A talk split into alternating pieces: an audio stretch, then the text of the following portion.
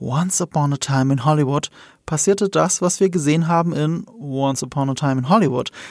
Auch Once Upon a Time in Hollywood war das, was wir in Babylon sehen. Nur kann der Film wirklich mit Once Upon a Time in Hollywood mithalten von Tarantino? Ich glaube ehrlich gesagt, und das hätte ich nicht gedacht, dass ich das sage, als wir geplant haben, diesen Podcast zu machen. Ich habe erst dann danach den Film gesehen. Ich sag ja, das ist ein fantastischer Film. Oder was meinst du, Yves? Spannend, dass du es gleich damit anmoderierst. Meine Review ist draußen, ich bin begeistert. Der wird locker auf der Top 10 des Jahres landen. Ich verstehe, warum viele Leute sich auf den Schlips getreten fühlen. Ich verstehe, warum Kritiker ihn verreißen. Ähm, gleichzeitig finde ich den Vergleich zu Once Upon a Time in Hollywood, der hängt extrem. Mhm. Aber darüber müssen wir später noch sprechen, weil ich gucke mir mal gerade wieder dein minutiös, äh, deinen minutiösen äh, Zettel an für diesen äh, Podcast. Und da ist ja ein Punkt, wo Once Upon a Time in Hollywood noch Thema wird. Du stellst es immer so da, als hätte ich einen riesen Skript da. so ganz, so ganz stimmt das. Ey, ey Leute, das sind zwölf Zeilen mit Stichworten. Für mich ist das riesig. Für mich, für mich ist das riesig.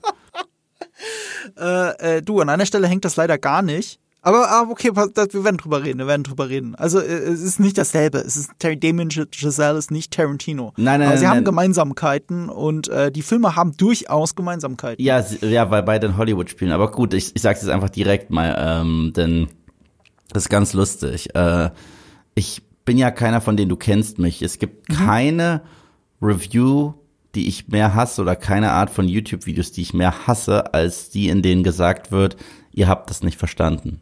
Okay? Mhm.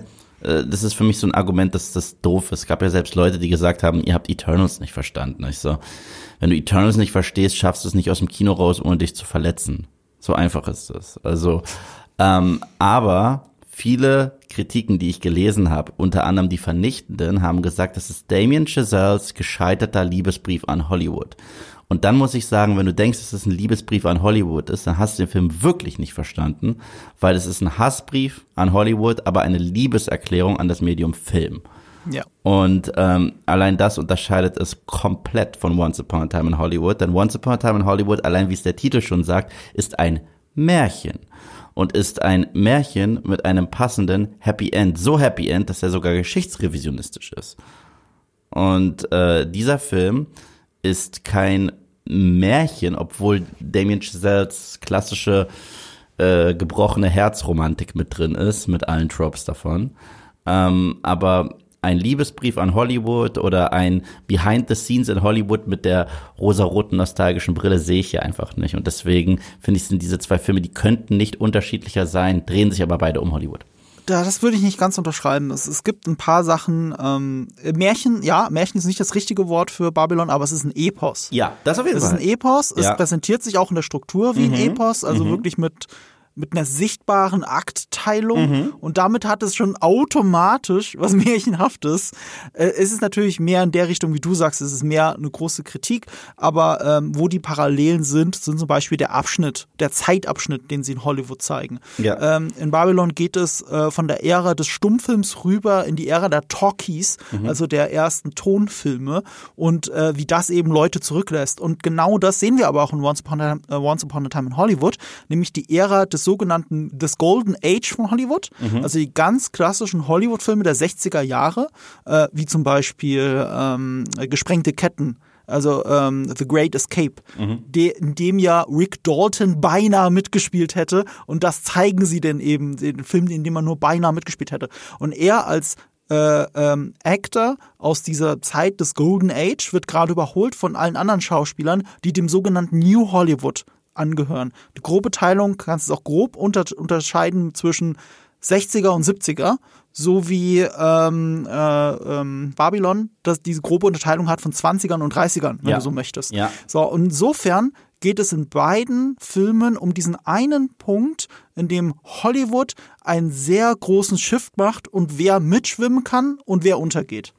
Richtig. Aber Once Upon a Time in Hollywood ist eine romantisierte Version davon, POV-mäßig mit dem passenden Happy End. Denn äh, ein Rick Dalton, und der Film ist jetzt, den gibt's seit 2019, deswegen ist wurscht, ich spoiler jetzt zu Once Upon a Time in Hollywood, es ist, wir wissen eigentlich, wenn wir Tarantino kennen, der wird sein Happy End kriegen. Der wohnt Tür zu Tür mit Sharon Tate. Dann äh, spielt man doch geschichtsrevisionistisch mit den Ereignissen, die ja tatsächlich sich äh, entfaltet haben in der schicksalhaften Nacht mit den Mansons. Mhm. Und danach äh, ist er eingeladen auf einer ja quasi Dinnerparty bei äh, oder Cocktailparty bei ihr und wir wissen, jetzt ist auch er Teil dieses neuen Hollywoods, weil bis dato musste er nach Italien reisen, mhm. um seine Karriere über Wasser zu halten. Das ist jetzt nicht mehr der Fall. Und Babylon ist eine krasse Antithese dazu. Aber eine weitere Gemeinsamkeit ist natürlich auch der Cast, also Margot Robbie und. Ich, sorry, ich finde, das ist keine krasse Antithese. Die machen ja das Gleiche sogar.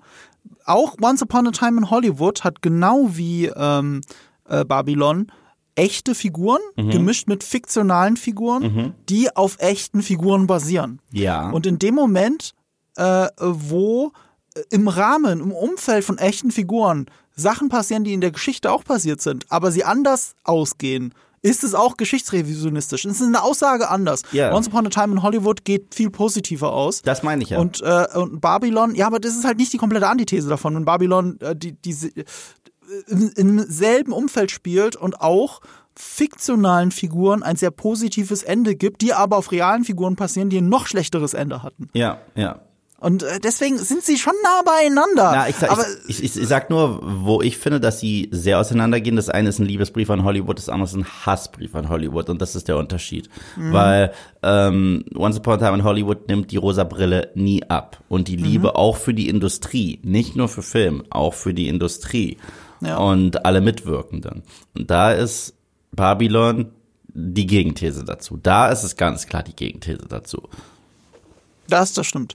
Aber trotzdem deswegen sehr gut vergleichbar. Ja. Weil, weil sie sich mit dem gleichen Subjekt auseinandersetzen. Ich habe ich hab den Film äh, in meiner Review anders beschrieben. Ich habe Once Upon a Time in Hollywood wirklich nur erwähnt, genauso wie ich es jetzt erwähnt habe. Ich habe mhm. gesagt, es ist so, als hätte The Wolf of Wall Street ein Kind mit La La Land und The Artist. Mhm.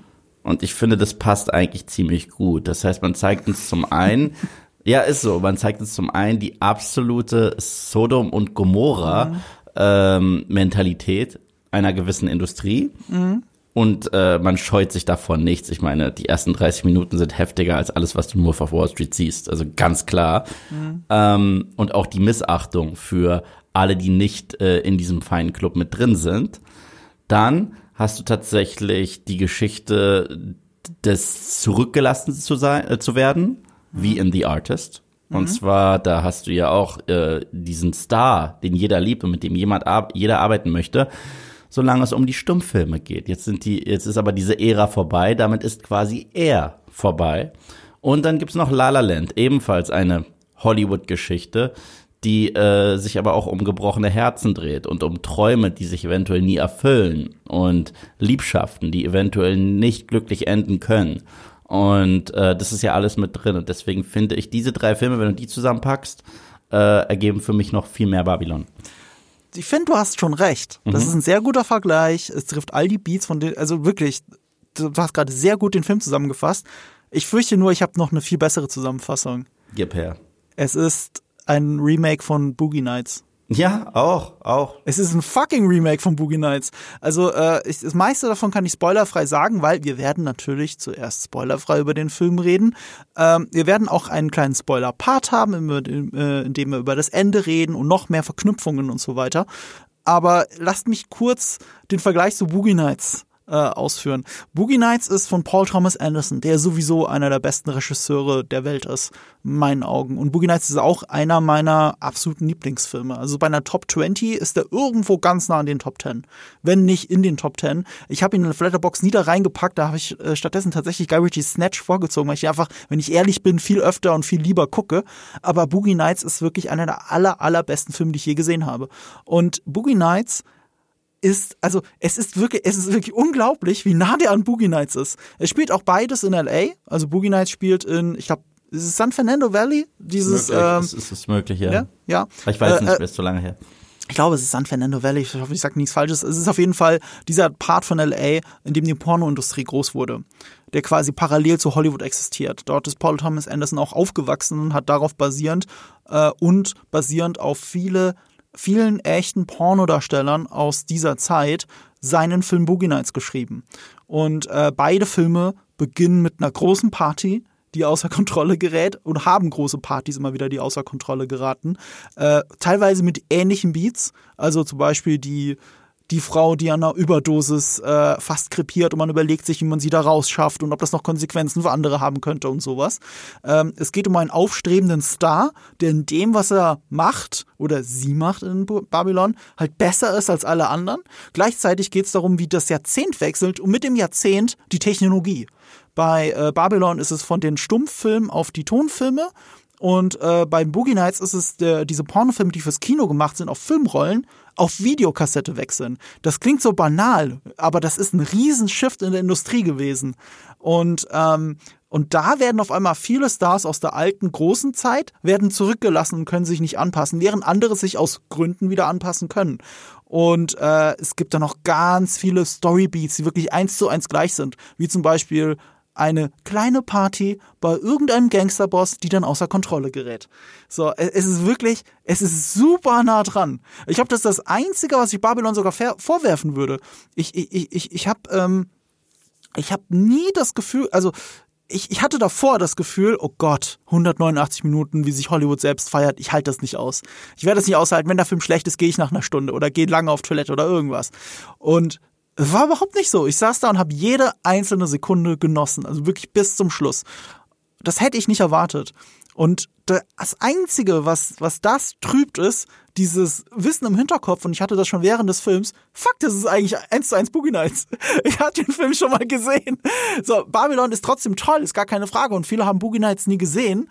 Aber ich behaupte steif und fest, Damien Chazelle hat Boogie Nights gesehen und dieser Film hat ihn auch beeinflusst. Auch wenn viele Sachen beeinflusst haben, das hat er meines Wissens nach noch nicht geäußert, dass Boogie Nights dazugehört. Ich finde aber, es ist eindeutig Boogie Nights und es ist so sehr Boogie Nights, dass ich das Original trotzdem nochmal höher heben muss und dann sage, Babylon ist halt ein fantastischer Film. Ich habe ihm, glaube ich, für Letterbox direkt viereinhalb Sterne gegeben. Wenn ich ihn nochmal gucke, wird es vielleicht fünf. Ich gehe tatsächlich nochmal ins Kino. Ich gucke mir den nochmal an. Ich will ihn auch nochmal gucken, tatsächlich. Ähm, ich bin aber auch ein Damien Chazelle-Fan. Ich meine, ich habe First Man nicht geguckt, aber im Gesamten bin ich ein Damien Chazelle-Fan. Und er hat einen der besten Filme der letzten zehn Jahre gemacht mit Whiplash. Mhm. Der, hast du ihn mittlerweile gesehen jetzt? Ja, ja, äh, pass auf. Ich habe mir extra gestern geschaut. Und? Endlich. Und? Hey, ist fantastisch. Also das hat mich ja sehr interessiert, wie, wie du zu Whiplash stehst, weil äh, ich liebe, liebe, liebe diesen Film. Ich würde instant sagen, das ist einer der bestgeschnittenen Filme in der Filmgeschichte. Ja. Ich glaube sogar in der Gänze, also wirklich so von Anfang bis Ende, von der ersten Millisekunde bis zum Ende, habe ich noch nie einen so perfekt geschnittenen Film gesehen. Also wirklich noch nie. Also, es ich, fällt mir echt schwer. Es gibt einzelne Szenen einzelner Filme, die ich noch krasser finde, auch vom Schnitt her. Aber, aber das ist für mich als jemand, der aus dem Editor-Bereich kommt, ist Whiplash eine Masterclass und äh, ist wirklich ein Meisterwerk. Ja, Instant. Absolut. Und äh, auch einer der spannendsten Filme, tatsächlich. Ich meine, also dieses mentale Duell zwischen J.K. Mhm. Simmons mhm. und Miles Teller ist eines der interessantesten Duelle, das ich wirklich in den letzten zehn Jahren auf der Kinoleinwand gesehen habe. Es ist unfassbar. Gerade was so den letzten Akt angeht, würde ich sagen, wo du wirklich da sitzt und weißt auch nicht, wo es hinläuft, ne? Du weißt es einfach nicht. Du weißt nicht, wo es hinläuft und das Finale und auch perfekt an der richtigen Stelle den Film haben enden lassen. Ja. Also perfekt. Also ja. ich glaube, ich habe diesen Film mittlerweile schon sechs, sieben Mal gesehen und äh, mit jedem Mal liebe ich ihn mehr. Und Jackie Simmons, äh, das, das ist ja J. Jonah Jameson auf Crack. So, also er wurde geboren für diese Performance und ja, ein phänomenaler Film. Hast du La La Land gesehen? Ja, das ist so mein Punkt mit Damien Chazelle. Also lassen Sie es ein bisschen aufrollen. Wer ist Damien Chazelle? Damien Chazelle ist der äh, Regisseur, der äh, als jüngster Regisseur in der Filmgeschichte einen Oscar gewonnen hat für den besten Regisseur. Und das war mit La La Land. Und äh, ich hatte zu diesem Zeitpunkt noch keinen seiner Filme gesehen. Äh, und La La Land, ich, als der rauskam, da war ich gerade mitten von einer schweren Trennung. Und auch so mit dem Hintergedanken, ich glaube, meiner Ex hätte der Film super gefallen. So, da hatte ich auch erst recht keinen Bock, den Film zu gucken. Ich habe den wirklich bis heute noch aufgeschoben. Ich werde ihn auch irgendwann nachholen. Ne? Also äh, mittlerweile habe ich das alles ganz gut verarbeitet. Daran scheitert es nicht. Ich habe einfach nur noch nicht die Gelegenheit gehabt. Whiplash wusste ich, dass der mir gefallen wird. Äh, ich habe die berühmte Dragging and Rushing Szene, habe ich schon tausendmal gesehen tatsächlich, bevor ich den Film gesehen habe. Und du guckst diese Szene und denkst, ah, okay, deswegen hat Jackass einen Oscar gekriegt. Alles klar. Du brauchst nur diese Szene gucken. Ähm, ich, sein erster Film, und lange Zeit sein einziger Film, den ich gesehen habe, war First Man. Und das ist der einzige, den ich nicht gesehen habe. Das ist der einzige. Also ich habe Babylon, Whiplash und La La Land gesehen. First Man ist mir entgangen. Ähm, und La La Land äh, lege ich dir auch echt ans Herz, weil der Film halt auch so toll ist. Auf de, ich glaube, Damien Chazelle steht ja generell darauf, das sieht man ja anhand seiner Filmografie. Er dekonstruiert sehr gerne, mhm. sehr gerne. Äh, in Whiplash hat er ein Hobby dekonstruiert und zeigt uns eigentlich gar kein Hobby mehr, sondern eine Obsession. Und äh, für diese Obsession zu leben und sich zu fragen, ist das Leben eigentlich überhaupt noch lebenswert, so wie du für das lebst, was du so toll findest? Du hast, du hast kein Leben mehr, du hast keinen sozialen Kreis, du hast keine Freundin, du hast kein Verhältnis zu deiner Familie, aber es ist egal, du willst dass man sich an dich erinnert und du willst, äh, dass das Großartigste da draußen sein. Das, da äh, basierend auf diesem Traum entsteht ja diese Rivalität zwischen Lehrer und Schüler und äh, der Lehrer befeuert es ja immer mehr. Ich meine, je mehr er sich ihm eigentlich annähert, desto mehr äh, verliert er ja sein Leben. Und das mhm. ist wahnsinnig spannend. Und in La La Land ist es ähnlich. Es geht ja um eine äh, verträumte Schauspielerin, die es schaffen möchte, und um einen Pianisten, der es schaffen möchte. Und da grätscht halt noch die Liebesbeziehung mit rein. Und dann fragt man sich, okay, erstens lohnt es sich, so viel aufzuopfern in dieser Industrie, die halt auch toxisch ist. Und zweitens, kann überhaupt so eine Liebe überleben, wenn man das alles noch hat? Und äh, was ist denn jetzt eigentlich das Happy End? Ist das Happy End, wenn ihr beide ein Paar bleibt, zusammenkommt und heiratet? Oder ist das Happy End, wenn sie Schauspielerin wird und er erfolgreich wird am Piano? Und ähm, das, das ist sehr spannend. Und ich, äh, deswegen, der Film fängt an wie ein kitschiges Musical, bevor er sich davon entfernt und dann so ein bisschen die Realität sacken lässt. Ist ja ähnlich wie bei Babylon. Der fängt an mit einer wilden, überspitzten Orgie eigentlich, bis dann irgendwann halt auch diese richtige Realität sackt. Und das spürt man immer in seinen Filmen, wenn dieser Turn kommt, weißt du? Mhm. Und das war auch bei First Man so. Ähm, diese Obsession, von der er da erzählt, von äh, Neil Armstrong auf den Mond zu kommen, aber äh, es, es, ging mehr so in dieses Psychische rein. Also vor allem mit dem Tod seiner Tochter. Davon hatte ich noch nie vorher irgendwas gehört. So, und, und vieles, was da drum ähm, herum passiert bei der Mondlandung, ist total fiktional. Aber so wie er es filmt, und auch da wieder mit Sound spielt. Ich glaube, das ist seine größte Stärke, Bild mm. und Ton zusammenzubringen. Und eben nicht, weil im, im, Weltraum hörst du ja in Wirklichkeit nichts. Ja. Und das ist nochmal eine neue Herausforderung von Damien Chazelle. Und der Score in seinen Filmen wird immer zu einem Charakter. Immer. Das muss man auch sagen bei Damien Chazelle. Der Score von seinen Filmen wird zu einem Charakter. Es gibt ja dieses wiederkehrende Theme, in mhm. Babylon. Mhm. Da gibt's einmal die wilde Version davon, mhm. die gespielt wird, wenn mhm. gerade was Hektisches passiert, irgendwas am Set. Und dann gibt es die romantisch verspielte Version mhm. davon, wenn es um unsere Hauptfigur geht. Und äh, das sind echte Charaktere in diesem Film, finde ich ganz toll. Ja, ich finde, der Score ist auch zusammen mit dem Schnitt so der Beat des Films. Also wirklich voll, voll. so eine Durchtaktung. Also Babylon ist auch deswegen so berauschend, weil der die kompletten drei Stunden ein riesiges Tempo hinlegt. Mhm. Ja, als, als wäre man bei dem berühmten Whiplash aus Whiplash die ganze Zeit mit dabei. So von Anfang bis Ende. Das macht ja auch Whiplash. Dieses Stück spielen sie komplett, nur am Ende des Films. Mhm. Und äh, so fühlt sich Babylon halt komplett an, über drei Stunden hinweg. Und das ist ein Rausch der Bilder in der Mangelung irgendeines besseren Plattenwortes oder einer Plattenbeschreibung. Es ist genau das. Es ist ein riesiger Rausch mit all den Höhen und vor allem den Tiefen. Ähm, und das macht es so fantastisch. Das sind seine vier großen Filme. Ich habe drei der vier gesehen. Ich kann sagen, okay, also ich wirklich, ich habe jetzt Whiplash, jetzt wo ich Whiplash gesehen habe, muss ich sagen, okay, Damien Giselle ist einer der besten Regisseure unserer Zeit. Ja. So und das hätte ich auch nicht gesagt, gedacht, auch ohne dass ich alle Filme gesehen habe, nachdem Babylon ja so gemischt aufgenommen wurde. Ja. Hätte ich nicht erwartet. Ich hätte auch nicht, also ich finde es total witzig, dass der so aufgenommen wird, wie er aufgenommen wird. Ich habe mir auch ein paar Kritiken durchgelesen, muss einmal nur mit, durch, mit Kopf schütteln, was da teilweise gesagt wird. So nach dem Motto, das ist ein Film, der A scheitert, ein Liebesbrief an Hollywood zu sein. Also das habe ich ja schon erwähnt, da musste ich echt mit dem Kopf schütteln, nicht so. Und dann war es äh, wohl auch gesagt, dass er sich den seriösen Themen äh, dem Film wurde teilweise Sexismus vorgeworfen, obwohl er Sexismus thematisiert. Das ist dieses richtig bescheuerte, was wir heutzutage erleben in dieser nennen wir es verkackten Twitter-Blase oder wie, ähm, äh, bezeichnen können. Wenn ein Film Sexismus zeigt, ja, ist der Film nicht gleich sexistisch. Er positioniert sich ja auch noch dazu später. Und das ist so, das ist so dumm. Das ist so, als wenn ich einen Film hab mit einem Mörder und der, der Mörder ist ganz klar der Böse. Dann ist, dann verherrlicht der Film doch kein Mord. Weißt du? Das, das war das, das war die, auch diese wirklich bescheuerte Debatte damals bei Joker. Also ähm, mir ist es relativ egal, ob jemandem Joker gefällt oder nicht, aber dass dieser Film Gewalt inspirierend ist oder das verherrlicht. Ich so, hab, haben wir den gleichen Film gesehen? Also jetzt ja, und übertragen auf Babylon, es ist, äh, ich, ich würde behaupten, dass er trotz seiner expliziten oder gerade wegen seiner expliziten Darstellung äh, Sexismus äh, kritisiert. Natürlich. In Wirklichkeit ein unfassbar progressiver Film ist. Natürlich. Ich meine, die Hauptfigur mexikanisch-stammiger Schauspieler. So wie dieser Film ist unglaublich progressiv, ohne aufgesetzt zu sein. Weil der spielt ja in den 20ern und er stellt jedes Milieu realistisch dar und jede Herausforderung, die sich einer Frau oder ein Immigrant stellen muss in dieser Welt. Aber das ist ja das, was ich meine. In dieser modernen Bubble muss es entweder plakativ in your face und eigentlich schon fast lahm und für Vierjährige verständlich sein.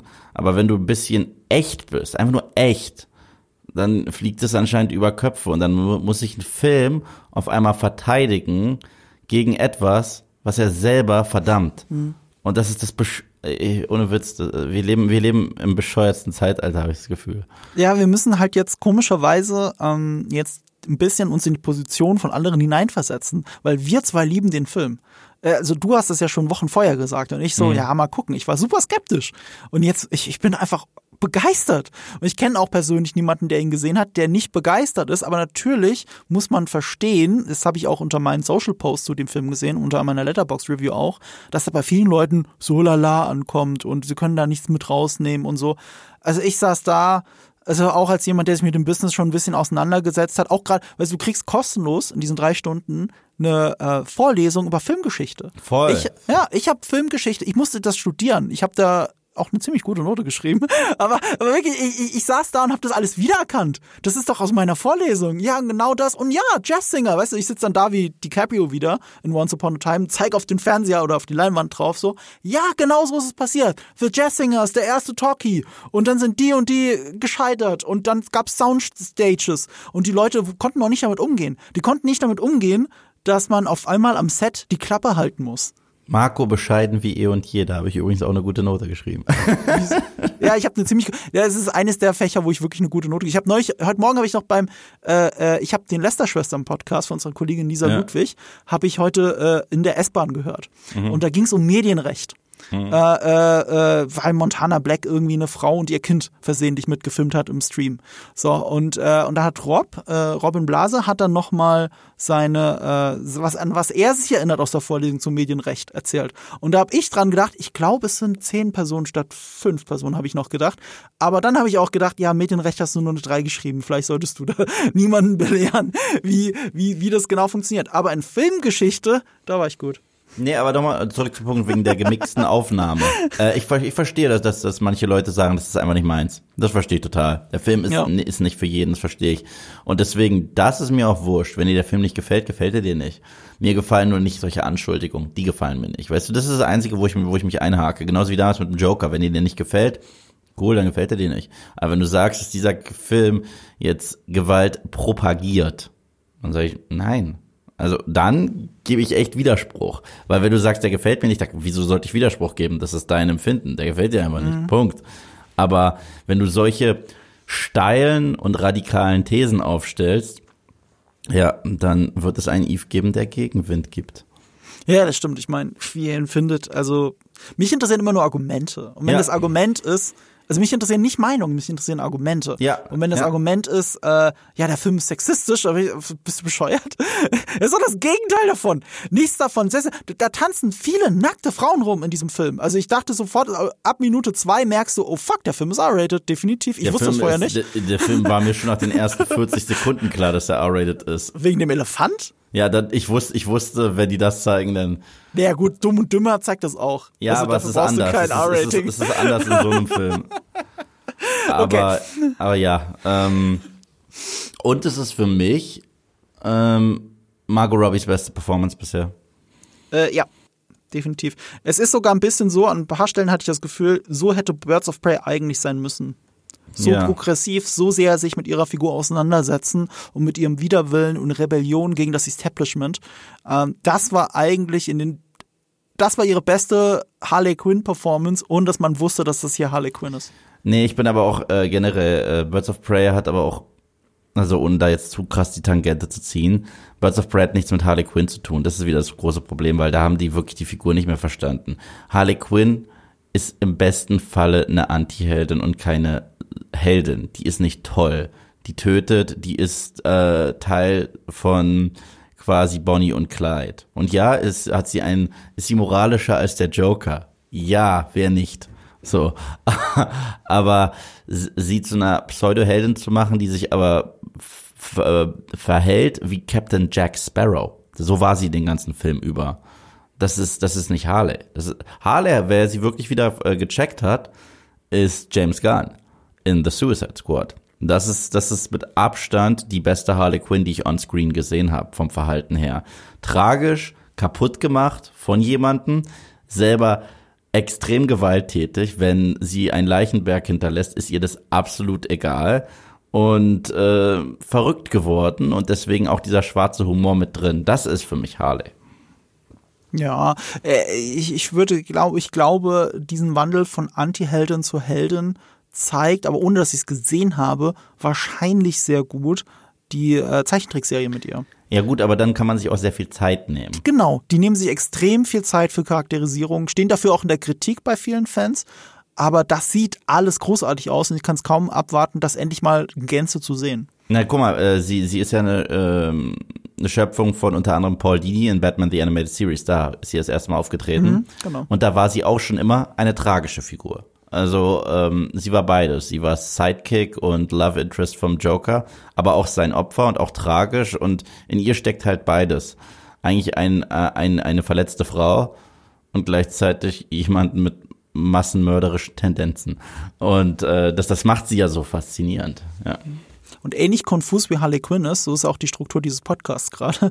Äh, aber die war schon im Vorfeld nicht so gut. Ich habe nur ein paar Talking Points aufgeschrieben. Ihr merkt schon, wir springen hin und her. Äh, wir haben schon über den Vergleich mit Once Upon a Time, äh, Once Upon a Time in Hollywood gesprochen.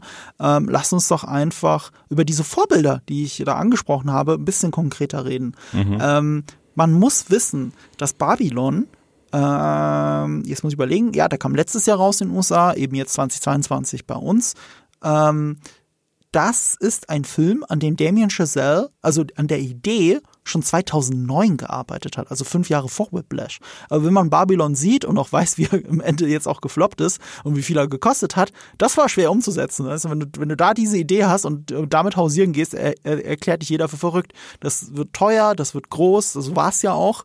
Und äh, so ein Film gibt ihm jem- niemand, niemand als Regiedebüt. Das geht mit Whiplash, ein Film, den sie in 19 Tagen abgedreht haben. Da kannst du das machen. Das, den kannst du als, als Debüt reinhauen. Damien Chazelle ist schon vorher als Drehbuchautor aber aktiv gewesen. Ähm, äh, so wie er generell all seine vier Filme selber geschrieben hat, bis auf First Man. Den hat er nicht selber geschrieben, da hat er nur Regie geführt. Weißt du, für welche Filme er noch unter anderem geschrieben hat? Und einen davon hast du bestimmt gesehen. Ähm, der letzte Exorzismus 2. Der letzte Exorzismus. Ich glaube, ich hab, das ist bestimmt der letzte Exorzismus der äh, Dingsbums Rose, oder? So heißt doch der eine Film. Das ist doch bestimmt die Fortsetzung davon. oh Gott. Es ist ein Schrottfilm, der 4,0 auf IMDb hat und den hat er Okay. geschrieben. Aber dieser Exorzismus von Emily Rose, wenn ich mich irre, der war eigentlich ganz okay. Aber wenn das. Ah nee, okay, dann ist vielleicht ja trotzdem ein anderer Film, weil der Film heißt ja The Last Exorcism Part 2. Ah nein, das ist Dreck.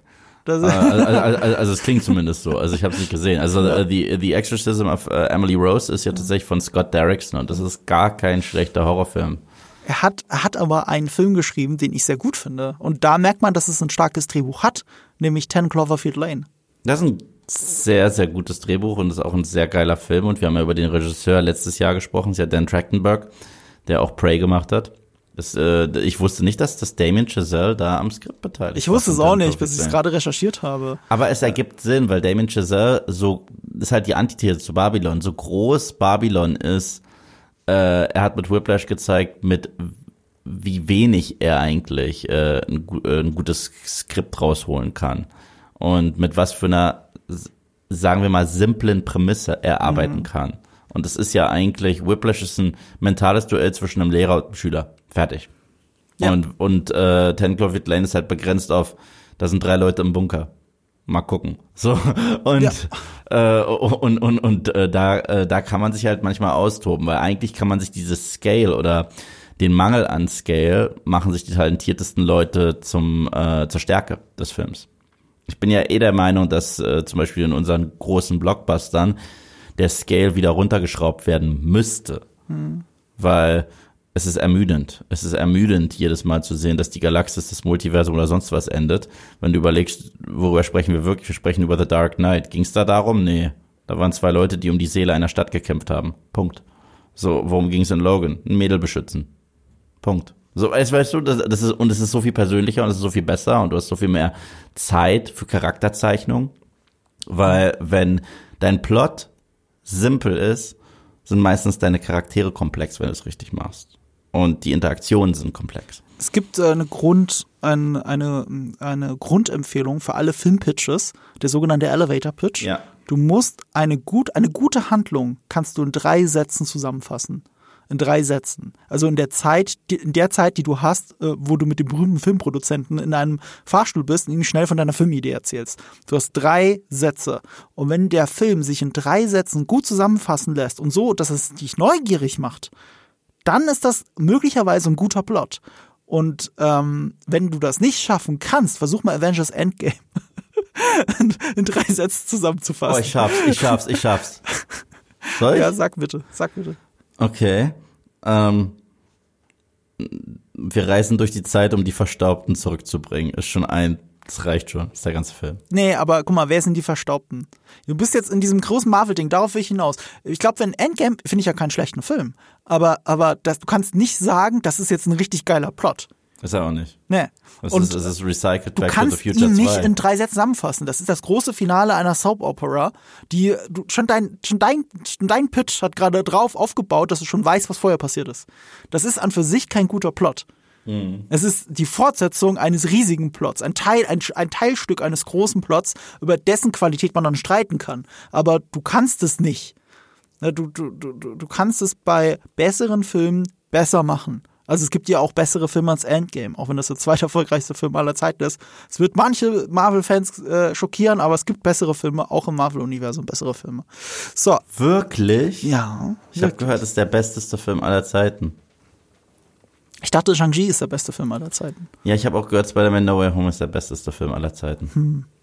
Komisch. Ja, ich kann mich nicht entscheiden. Ich so. auch nicht. Einfach äh, consume product, don't ask question and get excited for next product.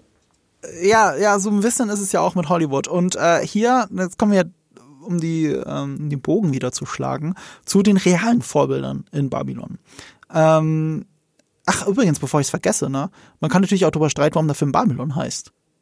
Also äh, der Film selbst gibt dir nicht die Antwort ins Gesicht gedrückt, so wie Whiplash.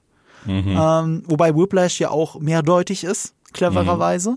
Äh, bei Babylon, ich dachte natürlich sofort an die große antike Stadt Babylon, den Turmbau zu Babel und damit war Babylon für mich schon immer ähm, so Sinnbild für einen Punkt in der Hochkultur, der dazu verdammt war zu scheitern. Das ja. konnte nicht bis in die Moderne anhalten. Ähm, tatsächlich hat ihn zu dem Titel, auch wenn die Filmidee viel älter ist, auch inspiriert Babylon Berlin. Mhm. Die deutsche Serie. Ja. Er, er, er, das, das war eines seiner Vorbilder für diesen Film und äh, dafür mal Kudos an Babylon Berlin, was ich leider immer noch nicht gesehen habe. Ich auch nicht, aber ich habe mich dafür krass blamiert bei Benno Fürmann. Weil, weil? Er war bei uns mal in der Redaktion. Ja.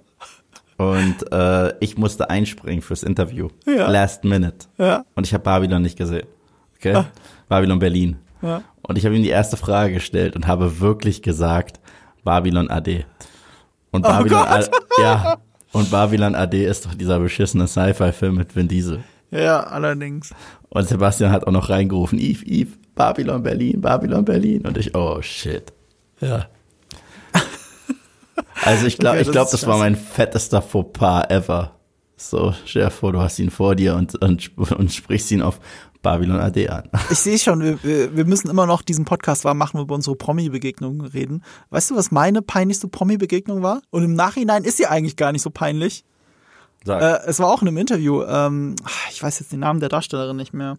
Aber es war bei Mortal Engines und es war die Hauptdarstellerin. Und neben ihr saß auch der äh, Klaus aus Netflix, äh, also Klaus äh, in Umbrella Academy.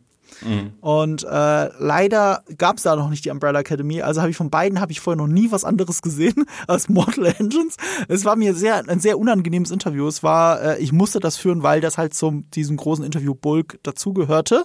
Und ähm, äh, ich fand es aber sehr interessant, dass ihr Vater, den kennen wir alle, Vincent D'Onofrio ist. Und wenn du sie googelst, findest du auch schnell heraus, dass ihr Freund Sean Penn ist. Oh, wow. Und ich dachte, hey, cool, da frage ich sie doch, was sie von den beiden mitgenommen hat, so schauspielerisch, was sie ihnen so erzählen. Weil äh, ihr Boyfriend ist ja Sean Penn und ihr Vater ist Vincent D'Onofrio. Und dann hat sie mich direkt korrigiert, dass Sean Penn nicht ihr Freund ist. Oh. Ja, oh, war das peinlich, Mann. Die ich bin im so- Boden war, versunken. War, war es ihr Ehemann oder waren die nicht Pa mehr pass zusammen? auf, pass auf. Sie sagt so, und sie hat ja auch recht, äh, äh, also sie sagt, ja, wir sind halt nur Freunde. Und, äh, und, und ja, oh Gott, ich weiß auch nicht mehr, was dann ihre Antwort wegen der Schauspielerei war. Vielleicht hat sie auch keine mehr gegeben. Das war so ein Moment, da bin ich wirklich vor, vor Scham im Boden versunken und ich, mein Englisch ist auch komplett ausgefallen. Ich wusste nicht mehr, was ich sagen soll. Und, äh, und ich ärgere mich nur deswegen im Nachhinein, weil sie mittlerweile seine Ehefrau ist. Okay, Die gut. ganzen Gazetten hatten recht. Die es sind zusammen. Du hast es gecallt, bevor es der Rest. Okay, Jeder aber hat's gecallt. Fairness halber, Fairness Ja. halber, ich habe noch nie in einem Interview so eine persönliche Frage gestellt. Also es ist wirklich so mein Ding, was was äh, was was irgendwie Privatleben, gerade Partner und sowas angeht, nichts. Eve, nichts. Eve, Eve, ich habe keine private Frage gestellt. Ich habe gefragt, was sie von ihrem Freund, weil alle gesagt haben, dass es ihr Freund ist, so gelernt hat, was Schauspielerei angeht. Es ging um Schauspielerei. Ich und ich, und ich habe nicht mal für eine Millisekunde hinterfragt, dass es ihr Freund ist. Ich frage selbst dann nicht, weil was ist, wenn sie sich am, am Abend vorm Interview getrennt haben?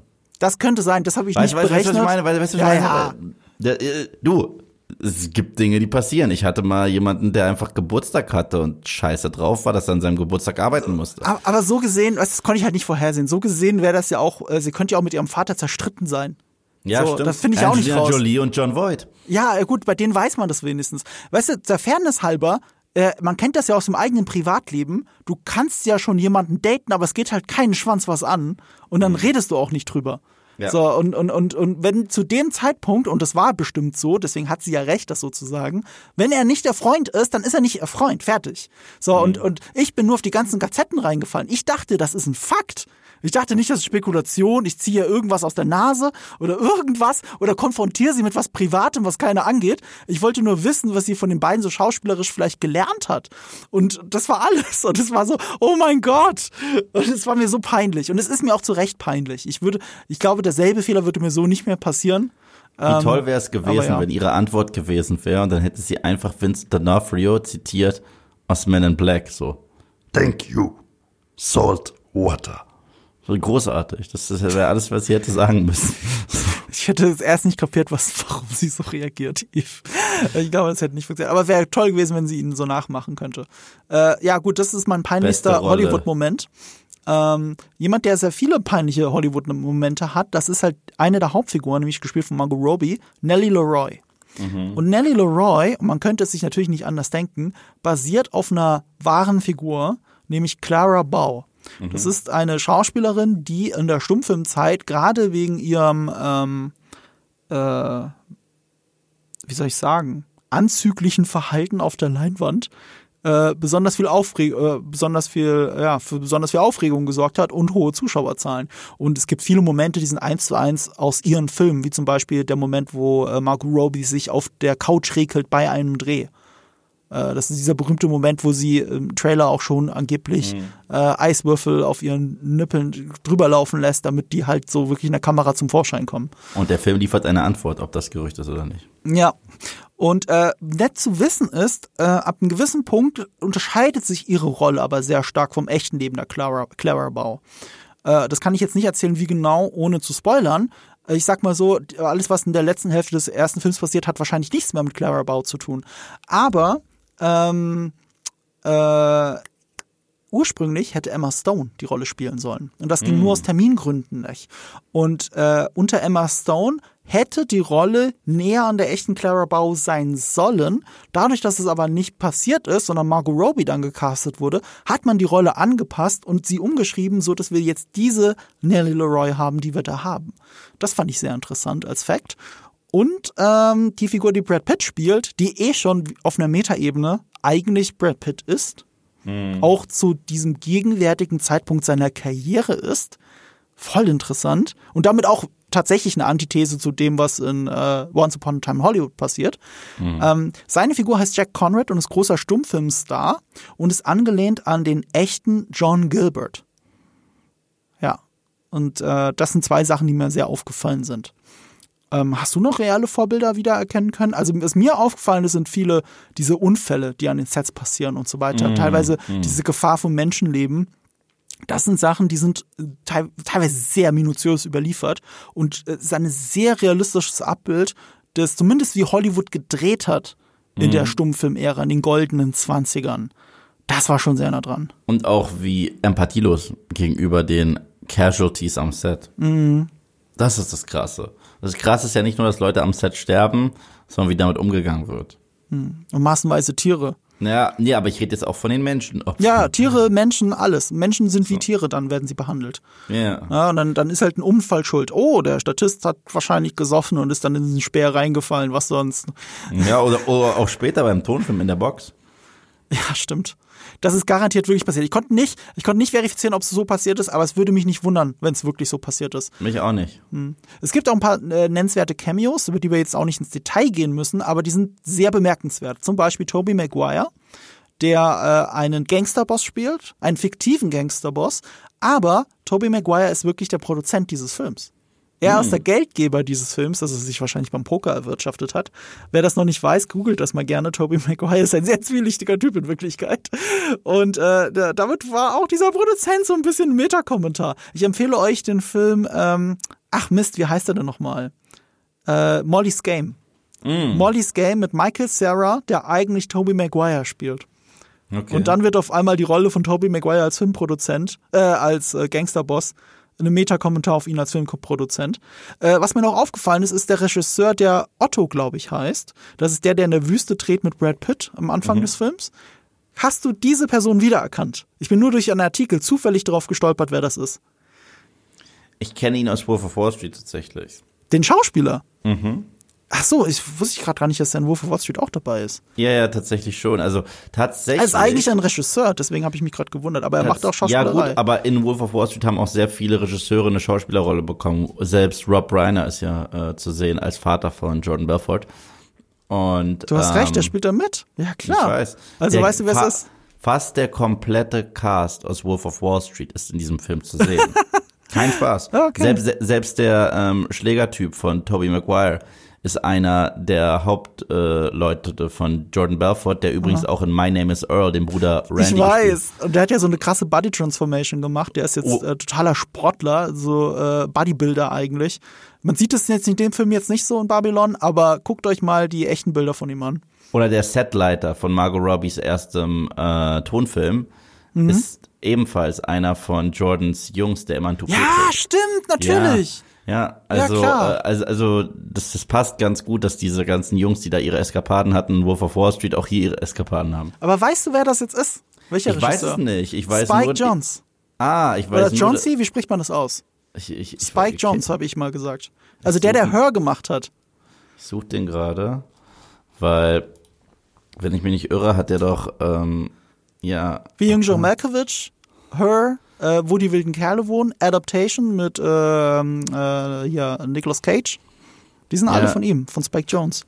ja, das ist doch der Typ, der äh, Leo DiCaprio ein, wenn ich mich jetzt nicht komplett irre, Acting Roads, ja, das, das ist der Typ, der, wenn ich mich nicht komplett irre, äh, Leo DiCaprio einen Blowjob angeboten hat, wenn er ihm zeigt, wie er mit diesen Penny Stocks so schnell äh, Asche macht. Da kann ich mich leider nicht dran erinnern. Ich kann mich sehr, ich kann mich, ich kann mich an sehr wenig aus Wolf of Wall Street erinnern, tatsächlich. ist auch ein toller Film. es, es es ist ein toll gemachter Film vor allem, aber ich finde ihn jetzt auch in der Aussage nicht so bemerkenswert wie Babylon. Irgendeiner hat mich auf Twitter gefragt, was besser ist, Wolf of Wall Street oder Babylon. Und ich habe überlegt, soll ich jetzt darauf antworten, dann müsste ich einen riesen Thread machen, warum ich die gar nicht so vergleichbar finde, um jetzt rauszufinden, welcher der bessere Film ist. Aber wenn du mich jetzt zwingen würdest zu sagen, welchen Film nimmst du mit auf die einsame Insel von den beiden, würde ich definitiv Babylon mitnehmen. Das ist für mich zu schwer. Oh, echt? Das ist für mich, ich, ich bin ein Riesenfan von Wolf of Wall Street. Ein gigantischer Fan von Wolf of Wall Street. Okay. Ich glaube, ich habe den Film.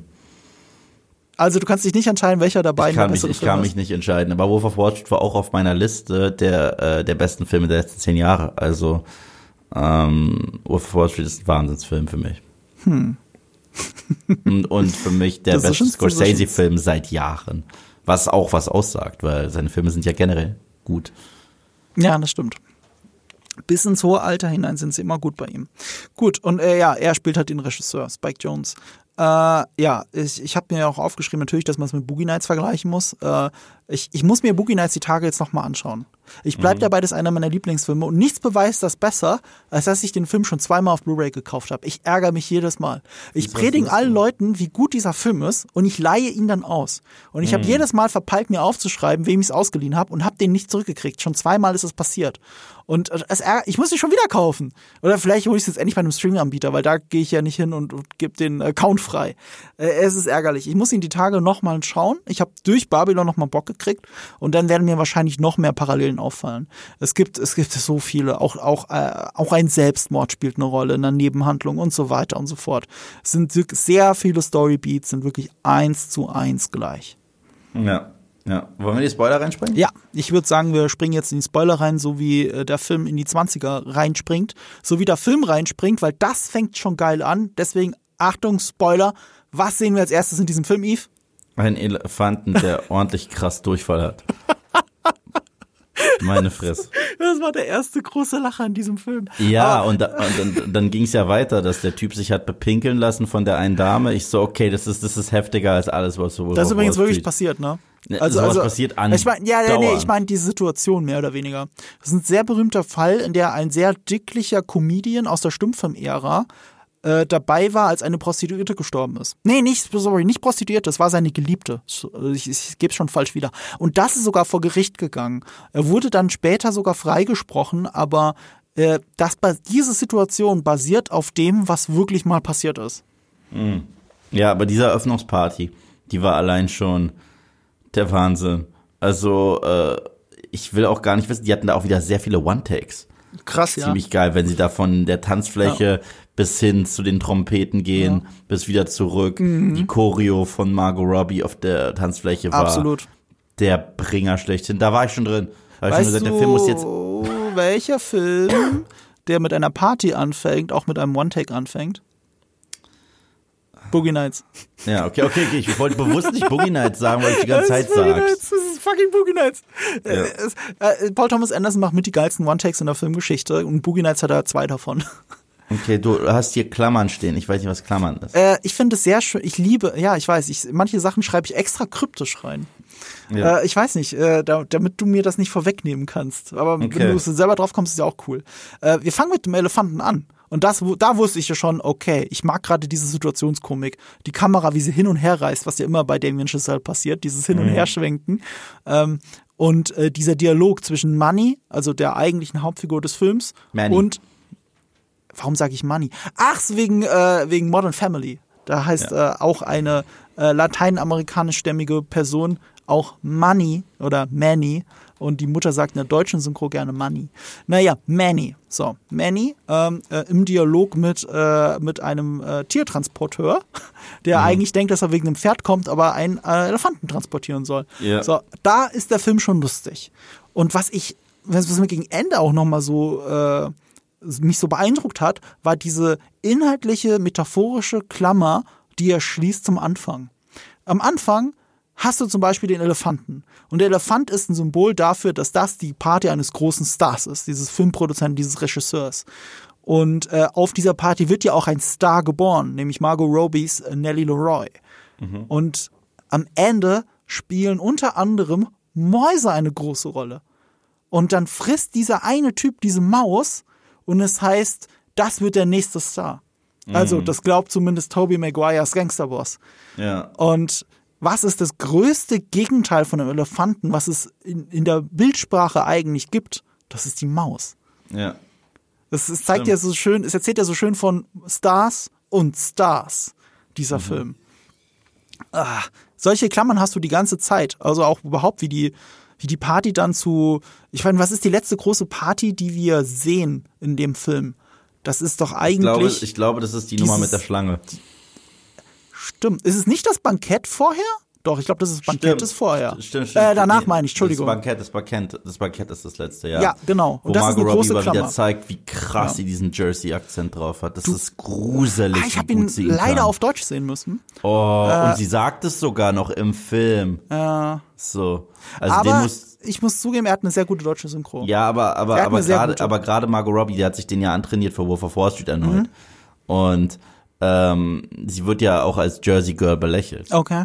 Ja, Und- das kam in der deutschen Synchro nicht rüber. Gar und nicht. Mhm. geht und geht dann halt voll in den Akzent rein. Also so ich kann nicht fassen, dass die Australierin ist, wenn ich das höre. Ja, also, gut, ja, ja, das ist, das ist generell so, so ein Paradedisziplin. Äh, hier, äh, Dr. House, Hugh Laurie, ist ja auch Mhm. Engländer und hat ja auch den Jersey-Akzent perfekt gemeistert. Also man glaubt es ihm. Bei, beim Vorsprechen wussten die Produzenten von Dr. House nicht, dass er äh, Brite ist. Sie dachten, er ist aus New Jersey. Äh, ja, und das Krasse ist, es ist selten andersrum. Ich kenne wirklich nur zwei amerikanische Performer, deren britischer Akzent so verflucht gut ist. So verflucht gut, dass ich mir eine Zeit lang nicht sicher war, sind es vielleicht doch Briten. Das eine ist Johnny Depp in Flucht der Karibik, das ist, das ist nicht normal. Das ist nicht normal, wie gut er das macht. Und das andere ist in einer TV-Serie, das ist Spike aus Buffy. Ich war mir klar, ich war mir sicher, dass der Typ Brite ist. Der ist Ami. Ich bin schockiert. Äh, Gillian Anderson würde ich nennen. Die aus Akte X. Die ist nicht Britin, aber sie spielt sehr oft Briten mittlerweile. Sie, sie, sie, ist gut, sie, sie ist wirklich gut. Aber, aber, gut. aber, aber gib dir mal diesen Spike. Ja. Also nur irgendeinen Clip von ihm. Das ist gruselig. Ich habe mein, mein, einer meiner besten Freunde kommt aus London. okay. Und, und der musste das googeln. Der meinte, nie im Leben ist, der meinte, nie im Leben ist der Ami. Nie im Leben Vielleicht ist der es ja einen Ami. Grund. Also bei Gillian Anderson ist es so, ich glaube, die lebt seit 20 Jahren in London. Und deswegen faked die so gut eng, britischen Akzent. Ich habe wirklich, ich, als ich zum ersten Mal britisch reden gehört habe, ich glaube, das war ein Sex Education in der Mhm. Netflix-Serie. Ich habe dann gedacht, fuck, Gillian Anderson war die ganze Zeit Engländerin. Ich hatte keine Ahnung. Ich dachte, sie ist Amerikanerin. Und das habe ich dann ein, zwei Jahre gedacht. Und dann habe ich beim Googlen irgendwann rausgefunden, oh, die ist ja Amerikanerin. Sie kann es nur perfekt faken. Ich weiß bis heute, was der lustigste britische Akzent ist, den ich je gehört habe von einem Schauspieler. Und das Äh, ist, Robert Downey Jr.? nein, Ah, Peter Dinklage. nein. Okay, jetzt gib mir die Peter Option Dinklage macht's nicht schlecht. Man hört's, aber das, das nicht Ja, aber, aber, anderen. aber es ist nicht das Schlechteste und Lustigste. Es bleibt Keanu. Hallo? Ach so, ja, ja, hast du schon ein paar Mal gesagt in äh, Dracula, ne? I know where the bastard sleeps. Wow. Klingt gar nicht so schlimm, wenn du das so sagst. Klingt furchtbar. Ähm, ja.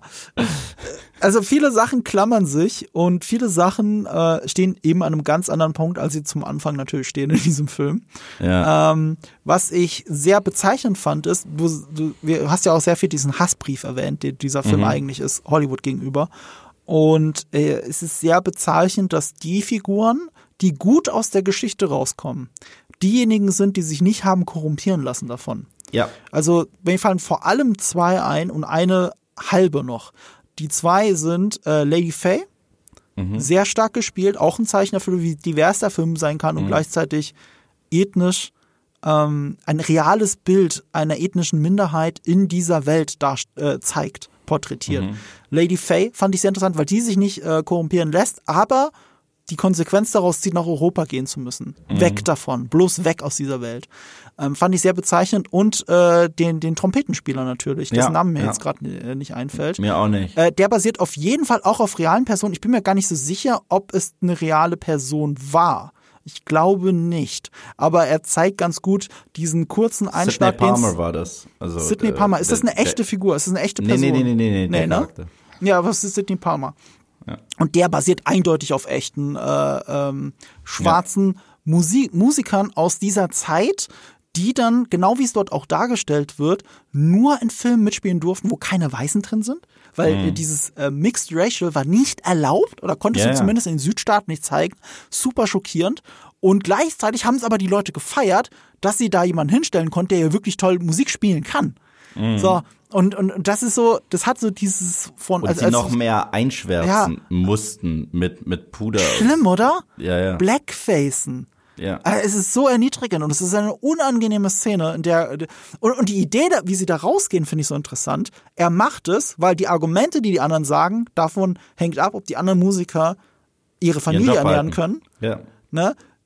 Das akzeptiert er, dieses Argument, zieht für sich aber die Konsequenz draus, er kommt nie wieder dahin. Ja. Dann ist halt die Filmkarriere vorbei. Und, und deswegen geht er, wie soll ich sagen, als eine, äh, als eine der Figuren am besten aus dieser ganzen Situation, aus der Gesamtsituation dieses Films raus, weil er seinen Prinzipien treu bleibt, sich selbst treu bleibt, was andere nicht ganz schaffen. Ja. Äh, zum Beispiel, ähm, also diese halbe Figur, die ich noch meine, das war die, die von Gene Smart gespielt wurde, diese Kolumnistin. Äh, sie geht genauso raus, wie sie es vorhergesagt hat. Was das Leben einer Kakerlake ist, mit dem sie es gleichgesetzt hat. Sie Ja. überlebt, aber dafür wird sie halt nie groß sein.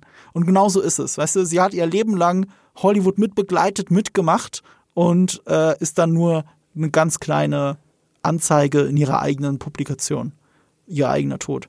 Und mehr ist es nicht, aber damit geht sie trotzdem erhobenen Hauptes. Während ähm, vielleicht auch noch halb Brad Pitts Figur erhobenen Hauptes geht, weil er akzeptiert, weil er akzeptiert, dass alles genauso eingetreten ist, wie sie gesagt hat, aber er will nicht weiter damit leben. Das ist mehr oder weniger erhobenen Hauptes, es ist trotzdem ein Suizid und es macht sehr betroffen. Es Ja. ist übrigens auch einer der Momente, bei dem das Genie, ich sag wirklich das Genie von Damien Chazelle durchblickt. Ich liebe es, wie er mit der Kamera arbeitet. Wirklich, ich, ich, es ist einer der aller, aller, allerbesten in Hollywood oder auf der Welt gerade, was das angeht. Und er hat halt sehr viel diese Reißschwenks, sehr viele One-Shots. Äh, keine Sekunde fühlt sich verschwendet an. Alles ist perfekt inszeniert und die Kamera ist immer nah dran und zoomt, fährt höchstens raus und fährt dann wieder rein in die Party. Und ist dir aufgefallen, was die Kamera macht bei dem Selbstmord von Brad Pitt? Also von Ja, Jack sie, Conrad? sie bleibt, sie bleibt vor der Tür stehen. Sie bleibt vor der Tür sie stehen. bleibt vor der Tür stehen. Ich meine, jeder weiß, was gerade passiert. Ich meine, ich wusste schon, als er hochgegangen ist und dem einen Klar. Typen im Hotel so viel Trinkgeld gegeben hat, so nach dem Motto, hier. Und du weißt ganz genau, was passiert. Äh, er geht dann ja ins Badezimmer und du siehst noch ein paar Blutflecken. Du siehst ganz Mhm. kurz in seiner Hand die Pistole, aber es ist so wirklich so extrem nonchalant. Es ist gar nicht groß vor, äh, ähm, vorbereitet, wie in anderen Filmen, Mhm. dass er noch irgendwie drüber nachdenkt und einen Brief schreibt. Nein, die Kamera bleibt draußen. Wir sehen gar nicht, wo er Mhm. die Pistole herholt. Wir sehen kurz, wie so ein, ja, wie so einen kleinen Ausschnitt des Badezimmers, wo wir Mhm. Ja. ihn nur durch, durch, wo wir Durch schon fast, Türspalt. Ja, wo wir schon fast durch Mhm. den Türspalt äh, schmulen. Und gerade weil es durch den Türspalt ist, ist die Symbolik dahinter, wir müssen draußen bleiben. Wir als Ja. Publikum waren die ganze Zeit wie ein Voyeur mit dabei und haben alles gesehen. Und das ist der eine Moment, wo Jack Conrad privat und für sich selbst sein darf. Und deswegen müssen wir als Publikum draußen bleiben und vor der Tür, wir können höchstens durch den Türspalt zusehen. Und das ist alles. Und äh, das ist so stark. Ja, und danach haben wir direkt dieses The Show Must Go On, äh, den, den Score wieder, äh, die, dieser, den, den du in deine Story gepostet hast, ich meine, da geht's direkt weiter mit Many im Business. Zack, zack, zack. Äh, sh- there's no business like show business, geht direkt weiter. Ja. Das ist so heftig. Weil dieser tonale Shift, man lässt ja auch nicht den Tod kurz ruhen oder so und hat danach noch eine Beerdigungssequenz oder Tauer. Nein, es geht direkt weiter. Weil die anderen, die anderen sind ja noch Teil in diesem Game, weißt du? Ich glaube, die Beerdigung wird sogar in einer großen Montage dieses Games noch mit verwurstet. Also ja. wirklich so beiläufig. Ja. Ja, weil er ist kein Spieler mehr in, in diesem Game, aber das Spiel geht ja weiter. Ich, ich finde das übrigens auch einer der ganz, ganz starken Momente in diesem Film, sein Dialog mit Gene Smart über seine Zukunft als Schauspieler, die sich wie ein Metakommentar anfühlt. So nach dem Mhm. Motto, irgendwann ist auch die Zeit des Brad Pitt vorbei. Und ähm, äh, ich meine, er ist nicht der Einzige, äh, nicht er ist der Einzige, aber es gibt, es gibt viele ähm, Regisseure und Produzenten, die sagen, dass unter anderem, warte, warte, warte, war was Tarantino auch, dass diese Ära der großen Filmstars ja so ein bisschen vorbei ist. Die, die Ära des Hollywood-Stars ist vorbei. Ja. Und äh, so nicht hundertprozentig. Es gibt ein paar. Ausnahmen, aber Ausnahmen bestätigen die Regel. Aber es stimmt. Das beste Beispiel ist traurigerweise Robert Downey Jr. Die Leute haben ihn geguckt wegen Iron Man. Ist einfach so. Wenn er abseits von Iron Man Film gemacht hat, dann, also dieser, dieser, ich weiß, Doolittle war ein schlechter Film, Mhm. aber der kam ein Jahr nach Avengers Endgame raus, wo er der Lead-Character war. Und nachdem er, was, zehn Jahre lang Iron Man gespielt hat, der Film ist radikal gefloppt an den Kinokassen. Er hat keine Star Power, alleine als Robert Downey Jr., um die Leute ins Kino zu ziehen. Das hat nur der Markenname Iron Man. Was eingeschränkt noch funktioniert hat, waren die Sherlock Holmes Filme von Guy Ritchie. Ja, genau. Aber das ist auch Sherlock Holmes. Das ist Und- Sherlock Holmes und es ist Guy Ritchie, was trotzdem noch so ein Prestige-Regisseur ist, einer Ja. der wenigen, weißt du? Ja, sein letzter größerer Film abseits von Marvel war, glaube ich, The Judge oder so ähnlich. Ja, The Judge. Und Ja. der war auch so semi-erfolgreich. Semi-erfolgreich. Und, äh, und als wäre es ein Metakommentar, Brad Pitt, da konnte man, könnte man ja auch drüber streiten, weil seine letzten paar Filme waren ja alle super erfolgreich. Ist er jetzt wirklich auf diesem Ast des nicht mehr Star allein sein reicht nicht, um Filme zu ziehen oder nicht? Und dann kommt halt Babylon raus und floppt in den USA. Ja, naja, äh, Brad Pitt, generell kein Hollywood-Star, ist mittlerweile Garant. Mir tut's auch langsam leid um Margot Robbie, die jetzt nach und nach leider Flops kassiert. Selbst The Suicide Squad, den wir so lieben, im Kino absoluter Flop. So, und äh, das, das, das ist sehr traurig drum. Aber wenn ich jetzt an Hollywood-Stars denke, denke ich an Brad Pitt und denke ich an Leo. So, das sind die beiden, die ich noch wirklich kenne, die mit ihrem Namen noch irgendwas bewirken können. Aber Babylon hat halt halt nicht mal Brad Pitt gezogen und das ist krass. Also die, die übrig geblieben sind, die sind einfach, ähm, da liegt es auch am Konzept, zum Beispiel in Tom Cruise, der macht halt nur noch die großen Actionfilme, für die die Leute ins Kino rennen. Und all das, was er früher gemacht hat, diese Charakterdramen wie Vanilla Sky oder irgendwie sowas, das sind so ein paar seiner letzten Filme in dieser Richtung. Damit hat er aufgehört. Ja, ja, und, und, und äh, Leo macht halt alles, was Scorsese macht. So. Und damit wird's auch nicht. Ja, Scorsese oder Tarantino, das macht er jetzt. So, er war bei Django und bei Once Upon a Time in Hollywood und das The auch Revenant hat beide. er noch gemacht. The Revenant, okay, aber das war halt auch so ein Prestigeprojekt, wo äh, gerade noch irgendwo der Hype drumrum war. Wer, wer war noch mal der Regisseur? War das nicht der? Von The Revenant? Ja. Inarritu, der auch ja, genau, das war der von hat. Birdman. Und, und das ist übrigens, ähm, ich habe in meinem Film, ne, als ich den gesehen habe, ich fand ihn zwar von der ersten Sekunde an cool, aber ich hatte die ganze Zeit in meinem Hinterkopf, ja, dann gibt's eine Vier-Sterne-Bewertung auf Letterboxd. Mal gucken, wo das noch hinführt. Welchen Revenant? Äh, nee, äh, jetzt hier ähm, Babylon. Äh, Babylon. Und dann kam die Szene, der Dialog zwischen Gene Smart und Brad Pitt eben über, über die Bedeutung eines Filmstars und wie das Publikum ihn zerfleischt am Ende. Und ich, ich fand diesen Dialog alleine so stark geschrieben und gespielt von beiden. Dem Moment hat's Klick in meinem Hirn gemacht und ich habe ihn einen halben Stern, Stern höher bewertet. Ich gebe halt nie fünf beim ersten Mal, ich gebe ihm vielleicht irgendwann fünf, aber ich habe ihm viereinhalb gegeben. Und der hat mich im weitesten Sinne, auch wenn die Aussage eine andere ist, erinnert an Iñárritus Birdman, der Dialog zwischen dem Kritiker und Michael Keaton. Ja, ja, einer der besten Dialoge. Ja. Einer der besten, wo er sagt, äh, du, du suchst nur nach irgendeinem kleinen äh, flotten Satz, den du irgendwo draufpacken kannst. Du weißt nicht, was Kunst ist, du weißt nicht, was Hingabe ist und so weiter. Das ist ein. Ah, Birdman ist eh ein toller Film. Ja, ich liebe Birdman. Und Birdman seiner Zeit, wenn du Birdman heute rausbringst, ist er noch viel relevanter, wie der ja auch hart abrechnet damit, dass diese ganzen eigentlich extrem talentierten Leute nur noch in, in Superheldenkostüme gesteckt werden. Ist es nicht, dass er für sein Stück sogar Jeremy Renner haben will und dann sagen die ihm, der ist jetzt Hawkeye und die sagen, was, selbst den haben die in ein Outfit gepackt? ich kann mich nicht erinnern, ob, ob das. Äh, Das ist, das ist, das ist ein Film, ja. Ja, es ist, es ist, es ist Wahnsinn. Birdman ist so ein fantastischer Film. Den zähle ich tatsächlich zu meinem zehn Lieblingsfilm der letzten zehn Jahre. Der ist auch auf meiner Liste drauf gewesen. Du musst dir das Video angucken, der ist auch drauf. Ich muss jetzt halt zugeben, ne, wenn ich jetzt auf die letzten zehn Jahre blicke, also jetzt gesehen, dann muss ich sagen, dass sich Whiplash und Bird, äh, Whiplash und Babylon zumindest drum streiten, auch auf dieser Liste zu landen. Ich habe nur ein Franchise-Ding drauf und da habe ich gecheatet. Da habe ich eine ganze Trilogie draufgepackt. Da habe ich Du gecheatet. bist ein Cheater. Was hast du, was hast du reingecheatet? Die Apes-Trilogie. Ach ja, das ist wirklich Cheaten. Die hat mich so beschäftigt. Das ist so billig. Vor allem, du könntest von denen wirklich einen Film als den stellvertretenden Film äh, reinsetzen. nee, Doch. nee, nee, nee, nee. Ich, ich sehe ich seh Also ich finde schon, dass äh, so, äh, so War for the Planet of the Apes der beste von den dreien ist. Ist er auch, ist er auch, ist er auch. Also das ist, das ist ja eine der wenigen Trilogien, wo der dritte der beste ist, was krass ist. Ich meine, es ist meistens nie der Fall, dass der dritte der beste ist. Indie ist eine Ausnahme. Nenn mir einen. Bei Indie Rück- streitet man drüber. Ja, da sagt man Raiders oder Last Crusade. Ja, eben. Und, und Return of the King bei Herr der Ringe. Jetzt ist schwer. Niemand wird Matrix Revolutions sagen. Ja, Da- Das ist allerdings wahr. Ich gucke gerade auf meine Liste. Ich habe die nicht auf Letterbox. Äh, aber die gibt's auch als YouTube-Video bei Nerdkultur. Äh, ich mache äh, nicht wie du äh, ungern Werbung für meine Videos auf Nerdkultur, aber ich war sehr stolz auf das Video. Ich mag die Liste. Ich mag die Liste sehr. Aber einige dieser Filme würden bei den letzten zehn Jahren von jetzt gerechnet rausfallen. Zum Beispiel Moneyball und Social Network. Die sind da mit drauf. Die würden jetzt rausfliegen. Und ich glaube, da würden sich wirklich äh, Filme wie Whiplash und äh, Babylon aufdrängen, da drin zu landen. Bei mir war noch Nightcrawler drin. Interessante Wahl. Ich habe ich hab auch ein paar interessante Picks wie Tintin und Scott Pilgrim. Tintin ist super und Scott Pilgrim ist. Tintin habe ich, hab ich letztes Jahr das erste Mal gesehen.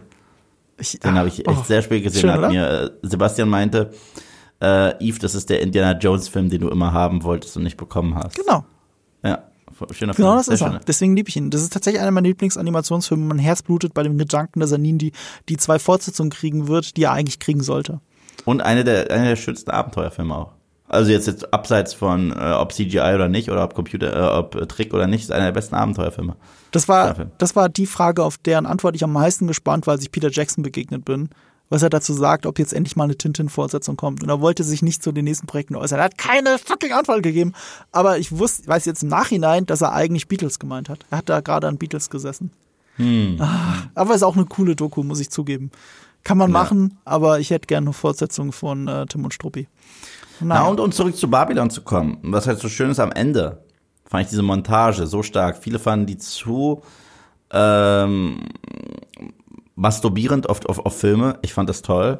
Ja. Wo man wirklich, wo man wirklich nochmal durchspringt durch die Filmgeschichte. Und das Lustige ist, man sieht sogar diesen äh, Kurzfilm mit dem Typen auf dem Pferd, der ja sogar in Nope thematisiert wurde.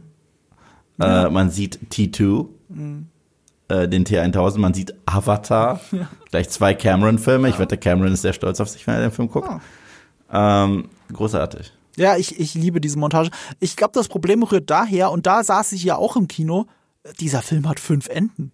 Du denkst Ja. jedes Mal, okay, jetzt ist Schluss, jetzt macht er den Cut. Jetzt macht er den perfekten Cut, so wie bei Whiplash jetzt in retrospektiv betrachtet. An der Stelle kann man Fade to Black machen und, die und der Film endet auf den Schlag des Schlagzeugs, ne? Und es ist nicht so. Äh, Ja. er, er, er erzählt da fünf verschiedene Enden, aber du guckst dir jedes dieser Enden an und denkst so ein bisschen, es ist ähnlich wie bei Herr der Ringe. Ist Wollte es ich zu gerade viel? sagen. Zu lang? Ja, aber was würdest du rausschneiden? Wollte ich gerade sagen, das ist bei, bei Rückkehr des Königs ja nicht anders. Da gibt's ja Ja. auch irgendwie 50.000 Enden. Also du könntest eigentlich Schluss machen, wenn, wenn die Adler kommen. Aber dann machst du Schluss, wenn alle, alle aufs Bett hüpfen. Okay, dann machst du immer nicht Schluss. Dann machst du sch aber Schluss mit der Krönung, oder? Nein, dann machst du nicht Schluss. Gehst ins Auenland. Okay, dann machst du auch nicht Schluss. Okay, Frodo verabschiedet sich. Dann machst du auch nicht Schluss. Weil Sam muss ja auch noch Tschüss sagen. So, und dann machst du Schluss. Und ich, ich find's cool. Ich find ganz ehrlich, bei Filmen, die ja generell so groß sind und so aufgeblasen sind, ähm, wo, wo du auch ständig unter Strom stehst, finde ich das toll, wenn die sich wirklich die Zeit nehmen, so langsam auszufaden und wirklich jedem einzelnen Plotpoint und jedem Teil auch der Aussage des Films ein eigenes Ende äh, widmen. Ich finde das gut, weil ich, ich, ich mag diese abrupten Enden nicht, ehrlich gesagt. Ich mag es nicht sagen, und es ist zu Ende. Ich hasse es, wenn das passiert. Ich glaube, das kann man schon machen, wenn, wenn es die richtige Katharsis an dem Punkt hat. Du- Ja, ich rede jetzt nicht von Sopranos. Ich rede jetzt nicht von Sopranos. Ich rede auch nicht von Sopranos. Es Okay. gibt doch andere Filme, die, die auf einen Schlag quasi enden. Äh, Whiplash. Ist doch genau nein, das. Nein, nein, Whiplash endet ja perfekt passend zu der Aussage des Films. Ja, aber das meine ich ja. Wenn Oh, du, oh, oh. du kannst plötzlich aufhören, wenn es die Aussage unterstreicht und nicht Genau, torpediert. genau. Aber das ist ja, aber, aber ich, bei einem Film wie Babylon, der ja so viele unterschiedliche Facetten hat und auch so ein Ensemble hat von Charakteren und auch tatsächlich ein Ensemble hat von Sachen, die er ansprechen möchte. Er möchte auf der einen Seite die persönlichen Geschichten erzählen, dann möchte er auf die Ungerechtigkeiten der Industrie hinweisen, dann möchte er tatsächlich auf äh, Manny bleiben, der unser Lied ist. Dann möchte er mit der Industrie abrechnen, Genau. aber gleichzeitig das Medium Film, das Ja. ist ja nochmal eine extra Message, Ja. so lieben. Und er will halt all diesen unterschiedlichen Thematiken Mhm. gerecht werden zum Ende des Films. Und ich finde das gut. Ja, genau das. Weil, weil sonst wäre es ein bisschen lazy writing. So, was ist damit? Ja. So, was, was ist damit? So, ach, das hat mich irgendwann im Schreibprozess nicht mehr gejuckt. Der Rest denkt ihr euch. Und erstr- unterstützt deine Interpretation dieses Hassbriefes. Mhm. Weil ähm, es ist eine Liebe, was du am Ende siehst, ist ein Liebesbrief an die Filmmagie. An die Filmmagie, aber nicht an Hollywood. Genau. Und er heult aber dabei, während er diesen Liebesbrief sieht. Während dieser Liebesbrief sich quasi im Kopf von Manny abspielt, heult er dabei. Er heult nicht nur vor Glück, vor allem vor Trauer, was diese Filmindustrie mit ihm und seinen Freunden gemacht hat. Ja. Und das ist der Hassbrief, der dahinter steckt. Und dazwischen, und das ist so auch wieder so geil erzählt mit der Kamera, wie die Kamera dann an ihm von ihm wegfährt und einfach durchs Publikum fährt. Und es wird ja in dem Moment ein krasser Metakommentar, wenn Ja. du in einem Kino sitzt und diesen Film guckst. Ja, du siehst dich gerade selbst. Das ist der Spiegel.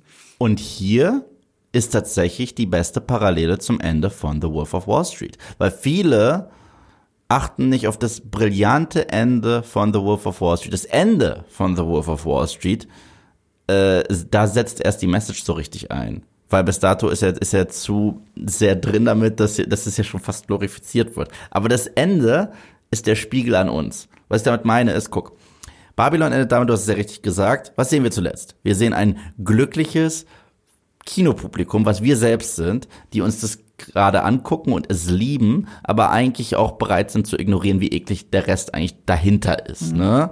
Und dann siehst du auch ein Pärchen beim Knutschen, siehst du Großeltern mit Enkelkindern, du siehst alle Leute, die du dir vorstellen kannst, da im Kino, die sich jetzt verzaubern lassen. Aber wir scheißen drauf, was eigentlich dahinter für ein widerwärtiger Apparat steckt.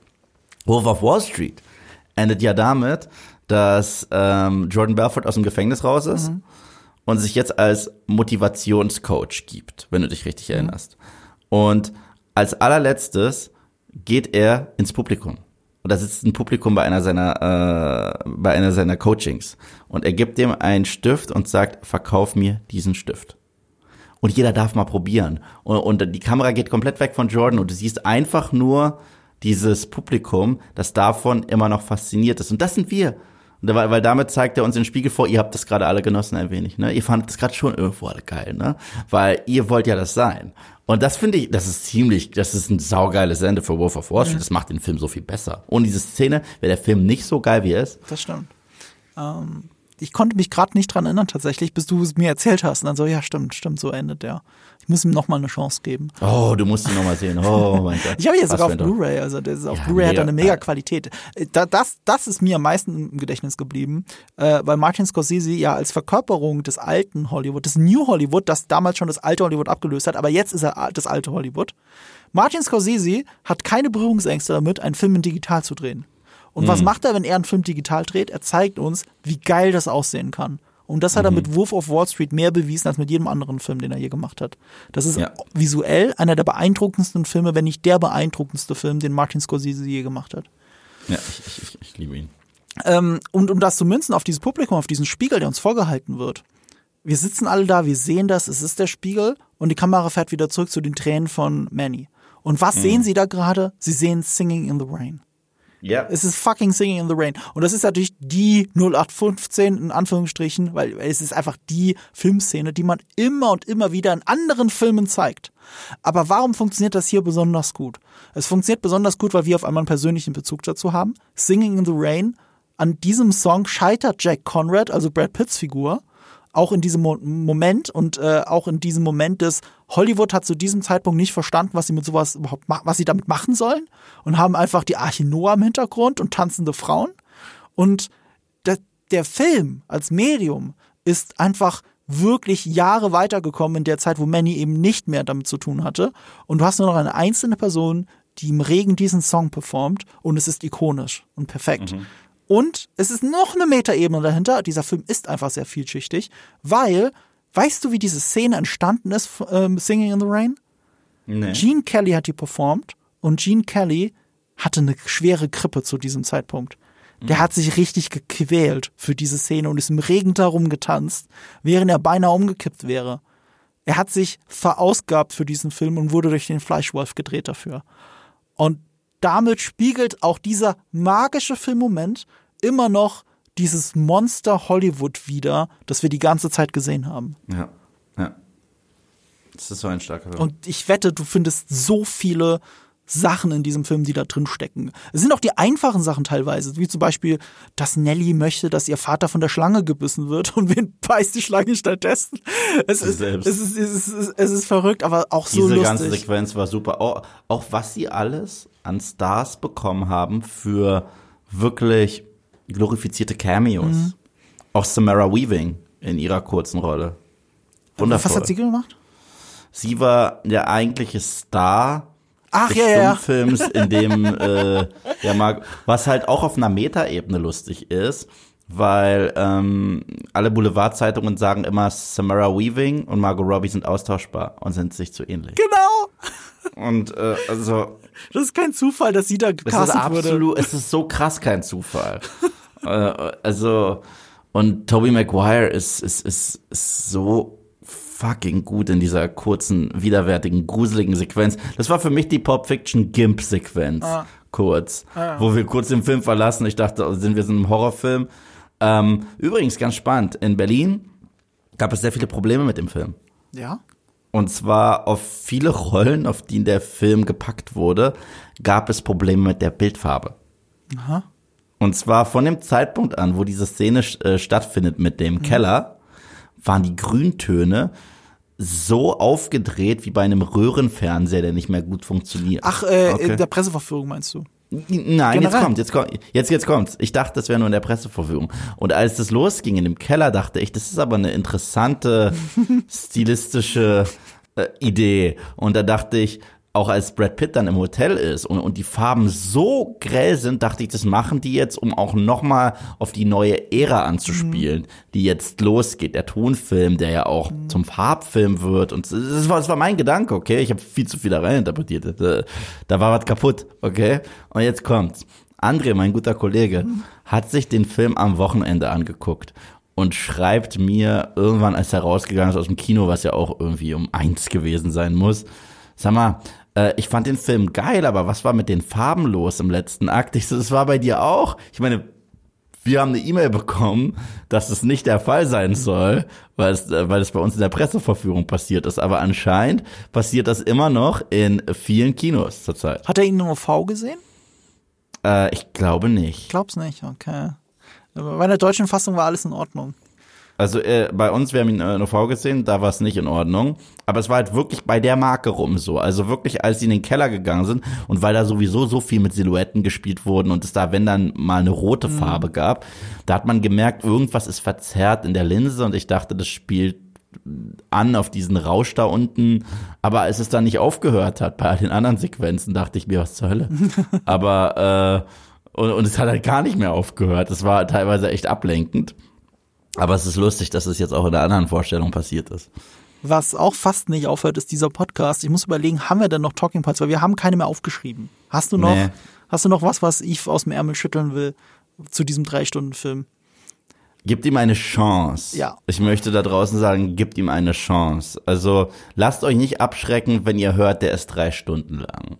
Drei Stunden können eine Qual sein und drei Stunden können im Flug vergehen. Also ähm, der Film vergeht nicht im Flug, das würde ich nicht sagen. Man merkt, das ist ein langer Film. Aber ich finde, dass es wirklich die Runtime wert ist. Ich finde, ich, der Typ hat meinen fettesten Respekt, dass er so ein Epos draus gemacht hat überhaupt. Ähm, viele andere Regisseure, und ich will gar nicht wissen, wie krass der mit dem Studio kämpfen musste, dass dieser Film auch so lang sein darf.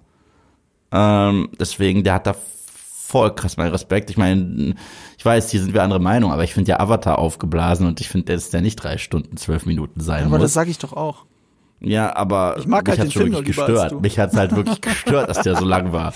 Also, das hat mich ja am meisten gestört am Film, dass der so lang war. So, also nach anderthalb Stunden war ich ready. Es gibt einen guten Indikator dafür, dass er zu lange ist. Ähm, eigentlich zu lange. Eigentlich zu lange ist, aber es trotzdem funktioniert. Äh, bisher hielt meines Wissens nach den Weltrekord für die längste Intro-Sequenz, die es jemals in einem Film gegeben hat. Spiel mir das Lied vom Tod von Sergio Leone. Da dauert es sage und schreibe 15 bis 20 Minuten oder so, bis der Titel des Films eingeblendet wird. Ähm, äh, also bis auch die Credits so fertig sind und dann der, wird der Titel wirklich überhaupt eingeblendet? Also zumindest bis die Credits durchgelaufen sind, ne? Dauert's so lange. Jetzt gibt's natürlich die ganzen Marvel-Filme und dann kannst du sagen, ah, da kommt auch erst am Ende der Name des Films. Ja, aber deswegen ist ja nicht alles davor ein Intro. Ne? Deswegen zählt das nicht. Aber es gibt Filme. Abgesehen davon, der haben- Name kommt immer zweimal bei Marvel. Der kommt äh, am, am Intro und am Ende. Jedes Mal. ich jedes Mal am, am Anfang jedes Mal. der, Na jedes der Titel, Mal, da bin ich mir nicht jedes- sicher. Jedes Mal am Anfang. Die meisten Filme haben Ende. doch gar keine Credits mehr am Anfang. Wo kommt denn da der Titel? ähm, zum Beispiel bei Tor 2, wenn Odin da die Backstory der Dark Elves erzählt. Mhm. Dann kommt danach Tor 2. Bei Guardians ist es eh klar mit einer Tanznummer. Ja, ja, aber da, die, meines Wissens nach sind die Guardians eher so eine Ausnahme. Sie sind ja auch die einzigen Nee, Filme, nee, die, nee. noch, die eine Zahl im Titel haben. Das macht ja Marvel auch nicht. Okay, Civil War, da, selbst da passiert's, nachdem du die Intro-Sequenz mit Bucky hast, wie er da irgendwie einen Hitjob erledigt, dann kommt nochmal Civil War, aber zum Schluss kommen sie nochmal. Also, die, die, die, die haben die Title-Sequenz, Mhm. machen die zweimal. Einmal als Endtitle und einmal als Opening-Title. Aber ich meine, das, was du alles sagst, das ist aus dieser Übergangsphase, wo Marvel gerade von Disney gekauft wurde. Und da hat sich Marvel, auch wegen anderen Publishern, Universal und so weiter, anders verhalten als Filmstudio. Okay, ich habe noch ein Beispiel von einem Phase 4 Film, Okay, wo das okay, der Fall ist. okay. Black Widow. Ja. Da kommt in diesem Smells Like Teen Spirit äh, Intro ist ganz klar der Titel Black Widow zu Ah, sehen, okay. ganz klar. Und äh, ich glaube, du hast recht, dass sie es bei ein paar Filmen mittlerweile weglassen, Ja. aber nicht bei allen. Ähm, also bei Black ähm, Widow ist es Ich, hundertprozentig ich kann es drin. eh nicht, ich kann eh nicht mit der Hand meine Hand dafür ins Feuer legen, weil ich die meisten Marvel-Filme ja nur einmal sehe. Ja, ja, ja, aber, aber, aber, aber ich, ich muss ja sagen, ich bin ja einer der wenigen, der Black Widow was abgewinnen konnte. Und ich finde diese Eröffnungsszene mit Smells Like Teen Spirit so cool. Und äh, da erinnere ich mich auch dran, dass da der Titel da äh, aufgeploppt ist. Natürlich ploppt er zum Ende nochmal auf, aber Wie dem auch sei, Spiel mir das Lied vom Tod war lange Zeit der Weltrekordhalter für die längste, Re- also Intro-Sequenz, ne? also richtige Intro-Sequenz. Ähm, ich bin mir nicht sicher, ob er das auch in den letzten 20 Jahren noch gehalten hat, aber er war lange Zeit der Weltrekordhalter. Wer es jetzt meines Wissens nach definitiv sein müsste, ist einfach Babylon, weil die brauchen eine halbe Voll. Stunde. Und du, Ja. du denkst gar nicht, dass du gerade immer noch ein Intro siehst, aber doch, du siehst bis zu diesem Zeitpunkt ein fucking Intro. Nach einer halben Stunde Babylon. Und dann ist der nächste Tag und dann geht's erst richtig los mit der eigentlichen Story. ja, und tatsächlich, also vor Babylon war für mich das längste Intro äh, in einem äh, in einem Horrorfilm tatsächlich, wo äh, wo ich ja immer noch der Meinung bin, das kannst du rausklippen und hast den besten Horror-Short-Film aller Zeiten, weil danach ist der Film richtig losging. Das war, glaube ich, 20 Minuten das Intro. Und das ist ähm, The Empty Man. Okay. Also ich empfehle den Film krass, der streamt auf Disney Plus. Die ersten 20 Minuten, die wirst du, also auch äh, als Kameraverliebter, die wirst du feiern. Die ersten 20 Minuten sind so geil, dass du die anmelden kannst bei einem Shortfilm-Festival, meiner Meinung nach. Okay. Dass du danach noch einen ganzen Film kriegst, ist Bonus. Ich hatte immer die Hoffnung, dass es vielleicht auf One Cut of the Dead zutrifft. oh, der ist so toll. Oh, aber ich der habe den noch so nicht gesehen. Ich habe ihn noch nicht gesehen. Ach, der ist super. Den musst du gucken. Ich schaue mir demnächst das äh, französische Remake an, tatsächlich. Äh, Final Cut of Ah. the Dead. Der, der, der, Der soll also, auch nicht so schlecht Ich hab's sein. nicht gesehen, aber guck dir erstmal das Original an. Also der, der, der, ich finde nicht, dass der ein Remake braucht. Hast du Barbarian gesehen? Äh, nee, nee, nee, noch nicht. Wow. Ich sag gar nichts. Guck dir Barbarian. Ich sag gar nichts. Wow. Krasser Film. Also, Also du hast mir schon ein bisschen was dazu erzählt. Ich glaube, Na, du ich mochtest hab- den also- Anfang als sehr und danach nicht mehr. ich mochte den, den Rest auch, aber die ersten 25 Minuten sind das atmosphärischste des letzten Jahres. Okay. Sag ich ohne Spaß. Und danach wird's was anderes. Aber, aber die ersten 25 Minuten sind so krass. Ja, ich bin ja auch nicht so der Horrorfan, deswegen weiß ich nicht, ob das jetzt für mich dann auch zutrifft. Wir werden sehen. Ich werde Oh, ich mal glaube, eine geben.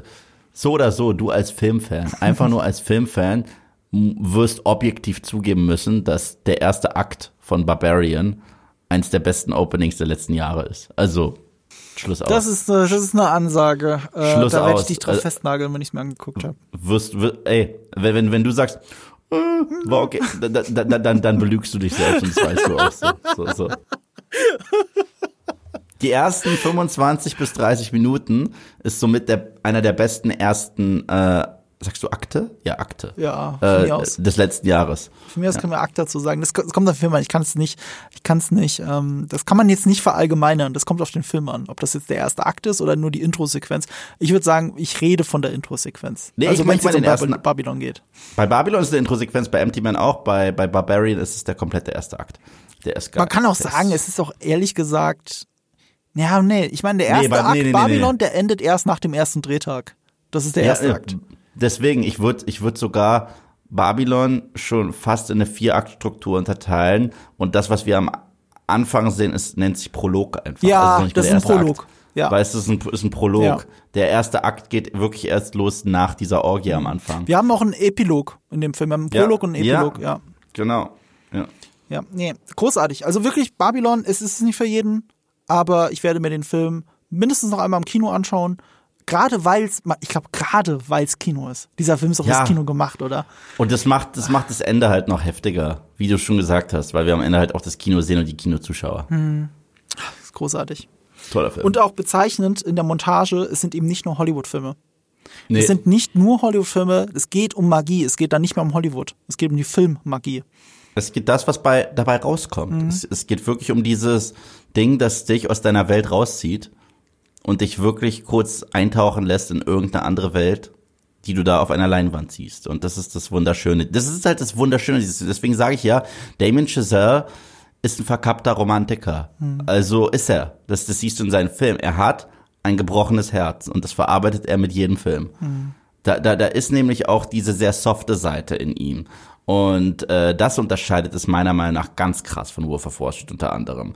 War, und auch von, von Once Upon a Time in Hollywood. Der hat zwar auch diese softe Seite mit dieser Bromance zwischen den beiden und dieser ganzen Montage so mit dem Rolling Stones Song, die ich liebe.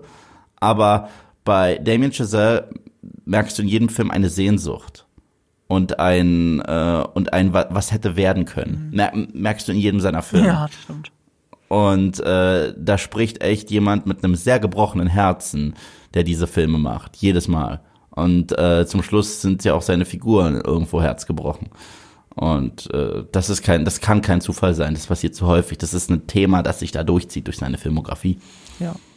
Das Lebensthema eines Regisseurs, sagt man auch, äh, oder eines Autorenfilmers. Es gibt ein Motiv, das sich in der Regel bei einem Autorenfilmer durch alle seine Filme zieht.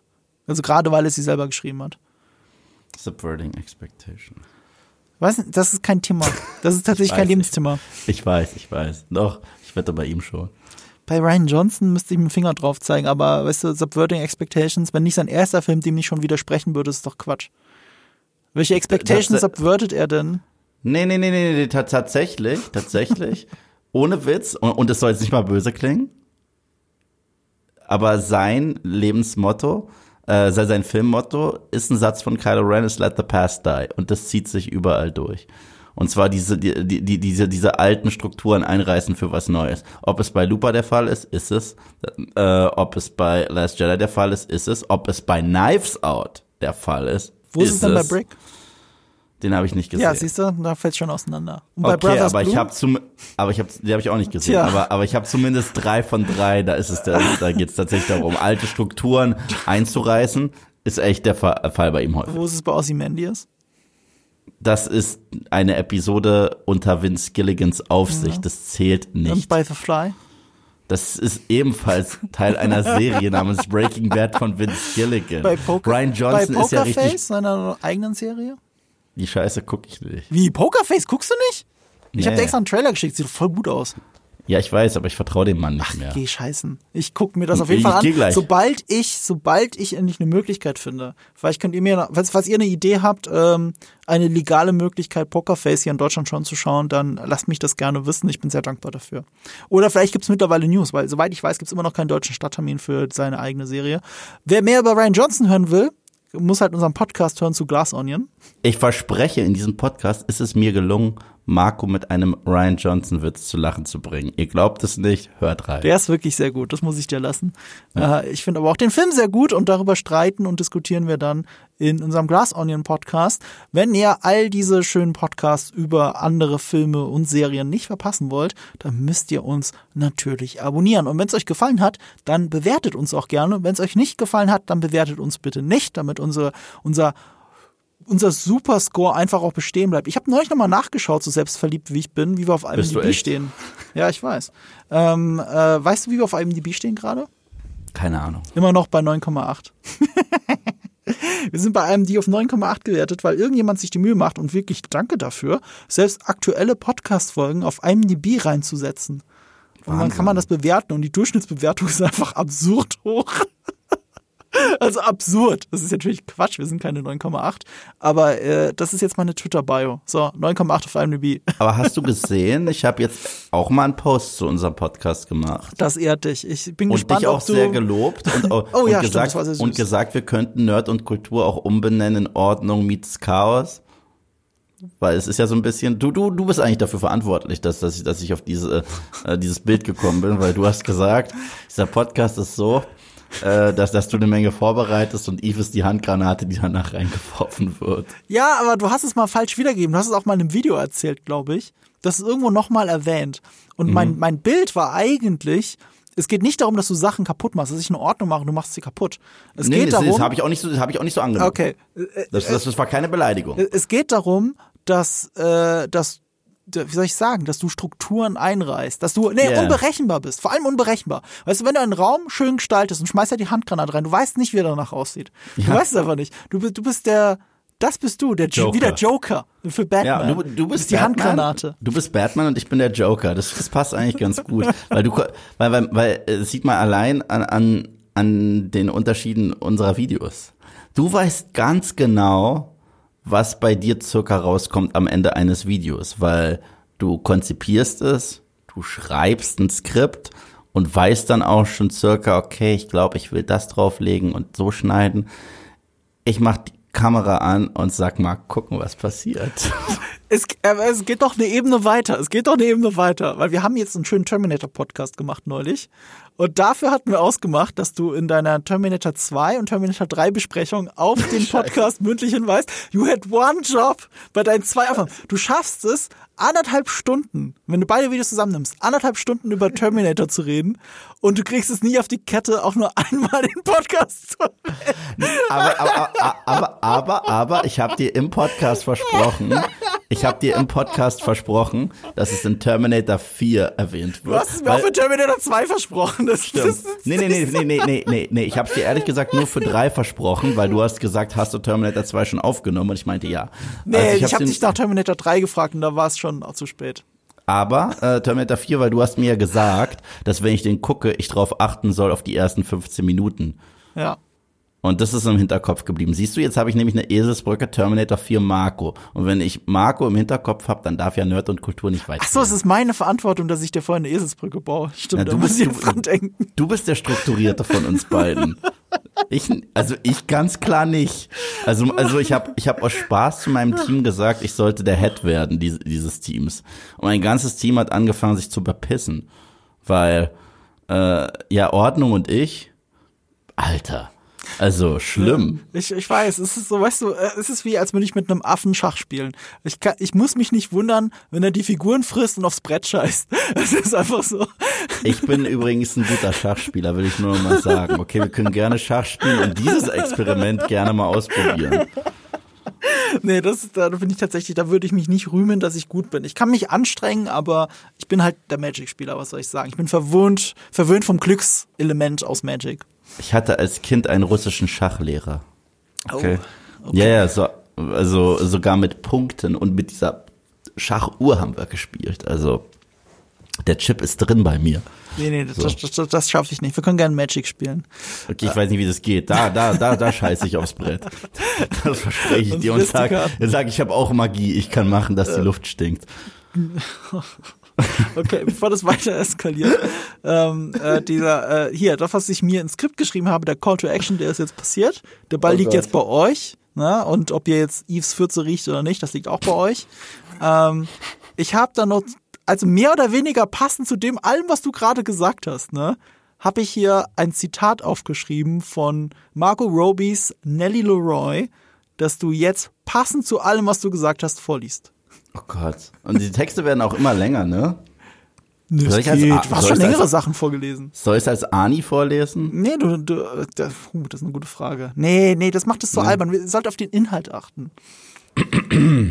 Let him know that I got here on my own terms, not theirs. And when I'm done, I'm gonna dance my ass off into the night. And they'll know, everyone will fucking know, that they could never control one goddamn fucking thing.